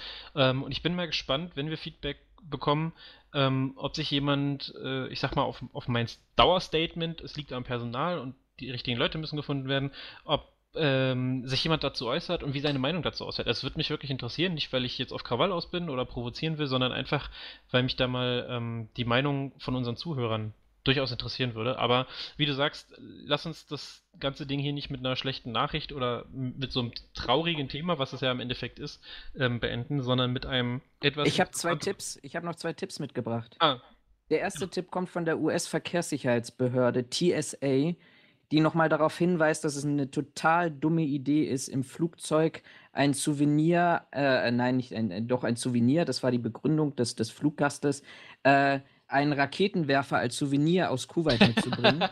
das ist unglaublich blöd. Das twitterte diese Woche äh, die Sprecherin von, von TSA, sei der, der Raketenwerfer sei ähm, offensichtlich nicht funktionsfähig geworden, aber ähm, wenn ich das richtig äh, lese, gehörte der Mensch, der Fluggast äh, der US-Armee in Texas an. Ähm, der Hinweis ist, manchmal wäre es sinnvoller, einen äh, Schlüsselanhänger als Souvenir mitzubringen statt Raketenwerfer. In Form eines Raketenwerfers. In Form, meinetwegen auch in Form eines nicht funktionsfähigen Raketenwerfers. Ja, ja, ja. Und der zweite Tipp, äh, ich habe diese Woche eine Serie angefangen, nein, letzte Woche, letztes Wochenende eine Serie angefangen. Ähm, und äh, die, die, möchte ich euch nicht vorenthalten. Nennt sich Colony, gibt es auf Netflix, ähm, ist, glaube ich, auch eine Netflix-Produktion. Ähm, wir wollen an dieser Stelle gar keine Werbung für Netflix machen. Es gibt auch bestimmt ganz andere super tolle Streaming-Dienstleister, aber Colony, glaube ich, findet ihr, äh, also Colony wie das englische Wort für Kolonie, äh, findet ihr nur dort. Aber ich erzähle euch auch, warum ich, warum ich das als auch für die Branche oder für diese Thematik als total spannende Serie äh, empfinde. In dieser Serie geht es um äh, den Konflikt zwischen einer nicht greifbaren und, und eigentlich auch nicht auftretenden höheren Macht und äh, der vorauseilenden äh, Handlung der Menschen im Interesse äh, und im Sinne dieser, dieser höheren Macht, ähm, nämlich nach einem offensichtlich Angriff von dieser höheren Macht, wer auch immer das ist, das ist, wird in der, tatsächlich in der ersten Staffel relativ offen gelassen, ist der nordamerikanische Kontinent in, in Kolonien eingeteilt, in, in denen die Bevölkerung praktisch ähm, gefangen gehalten wird. Und die, die menschliche Herrschaft hat in diesen Kolonien ein System äh, aus Kontrolle, Überwachung, Regeln, Bestrafung entwickelt, um praktisch äh, sich selber zu schützen, indem sie das Wohlgefallen der, der Überlebenden überlegenen Macht garantieren. Ähm, und daraus entwickelt sich praktisch eine, eine stetige Diskussion aus dem Konflikt, äh, wie viel Freiheit, wie viel Sicherheit braucht man, die sich eigentlich äh, durch, durch diese gesamte Staffel äh, durchzieht, wobei Freiheit dort eher als äh, potenzielle Repressionsfreiheit ähm, gegenüber dieser, dieser eben nicht näher definierten Macht angesehen wird und nicht Freiheit vor dieser Macht äh, und, und, ähm, äh, und, und voraus einem Gehorsam, denn in dieser ganzen ersten Staffel wird keine einzige Forderung an, an, an die Menschen gestellt, ähm, sondern die Menschen entwickeln selber ein System aus, aus, äh, aus äh, Freiheit oder beziehungsweise Sicherheit in dieser Form. Ähm, und dass sie sich selber auferlegen, ohne praktisch, um praktisch immer diesen Wohlgefallen dieser höheren Macht zu haben. Und Sicherheit wird da letztendlich immer als auch als Ruhigstellung und Konfliktfreiheit innerhalb der Bevölkerung äh, angesehen. Und wenn ich das mal so ein bisschen nochmal transferiere auf die Thematik, die wir heute hatten, mit, mit Breitscheidplatz, mit dem, was wir letzte Woche gesprochen haben, über, über Sicherheitskonzepte im Allgemeinen vor terroristischen Anschlägen, vor, vor ähm, ähm, auch Schutz von öffentlichen Einrichtungen, ähm, dann, dann sehe ich praktisch diese Diskussion auch wieder in diesem Transfer, weil oftmals Terrorismus oder die, die, die Sorge oder die potenzielle Eintrittswahrscheinlichkeit terroristischer Anschläge stellt für mich in, in dieser ganzen Diskussion, die wir haben, auch eine, eben auch diese, auch eine nicht greifbare, übermächtige Macht dar.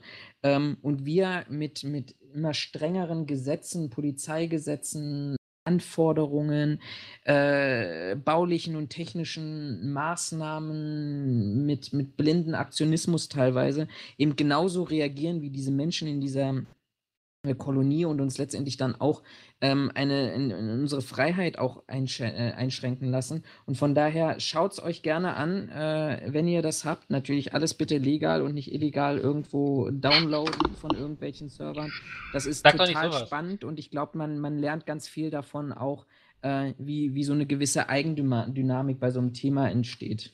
Ähm, kurzer Hinweis, äh, die Serie ist nicht für und auch nicht von Netflix produziert, sondern von Universal Cable Productions und Legendary Television.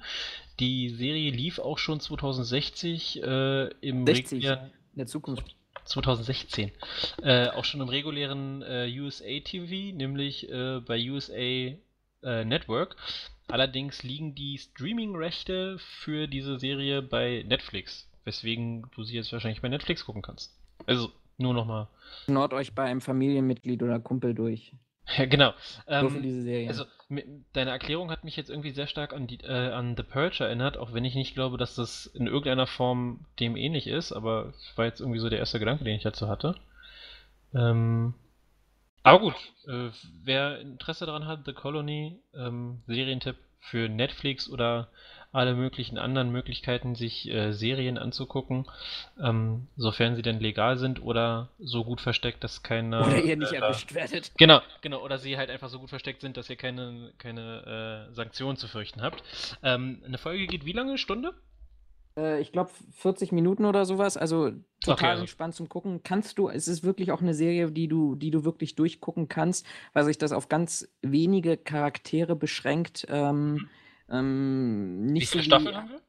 House of Cards, wo, wo du wirklich auch ganz, ganz äh, Oha, auch ja. manchmal nachdenken musst. Auch super, super Serie, viel Strategie und Politik und äh, wie man, wie man mit Feinden, politischen Feinden umgehen kann.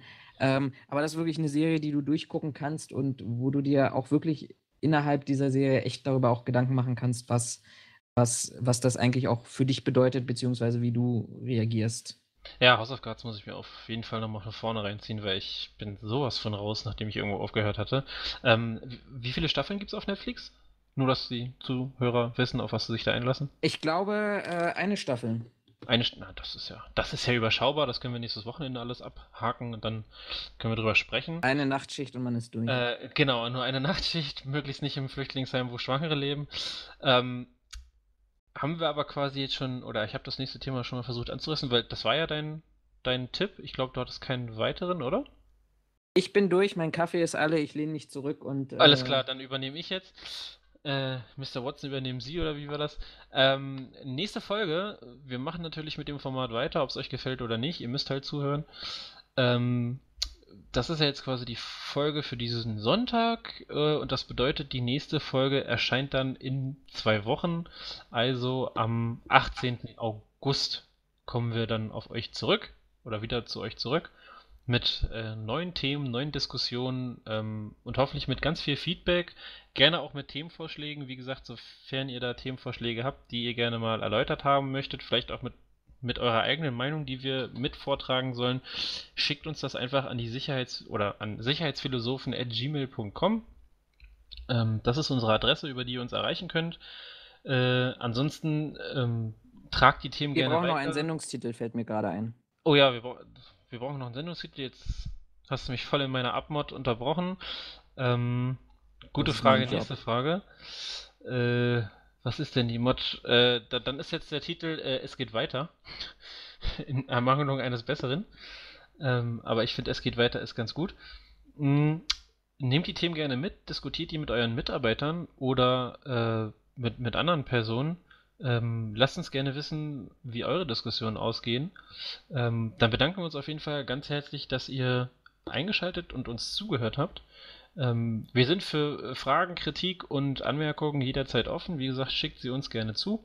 Ansonsten freuen wir uns, wenn ihr das nächste Mal wieder einschaltet, wünschen euch einen schönen Abend, Tag, äh, Arbeitstag, was auch immer, gute Nacht ähm, und verabschieden uns und wir hören uns dann äh, zur nächsten Folge einfach wieder und dann sage ich von meiner Seite aus Tschüss und auf Wiedersehen und du kannst ja auch gerne noch schnell Tschüss sagen und dann sind wir quasi durch.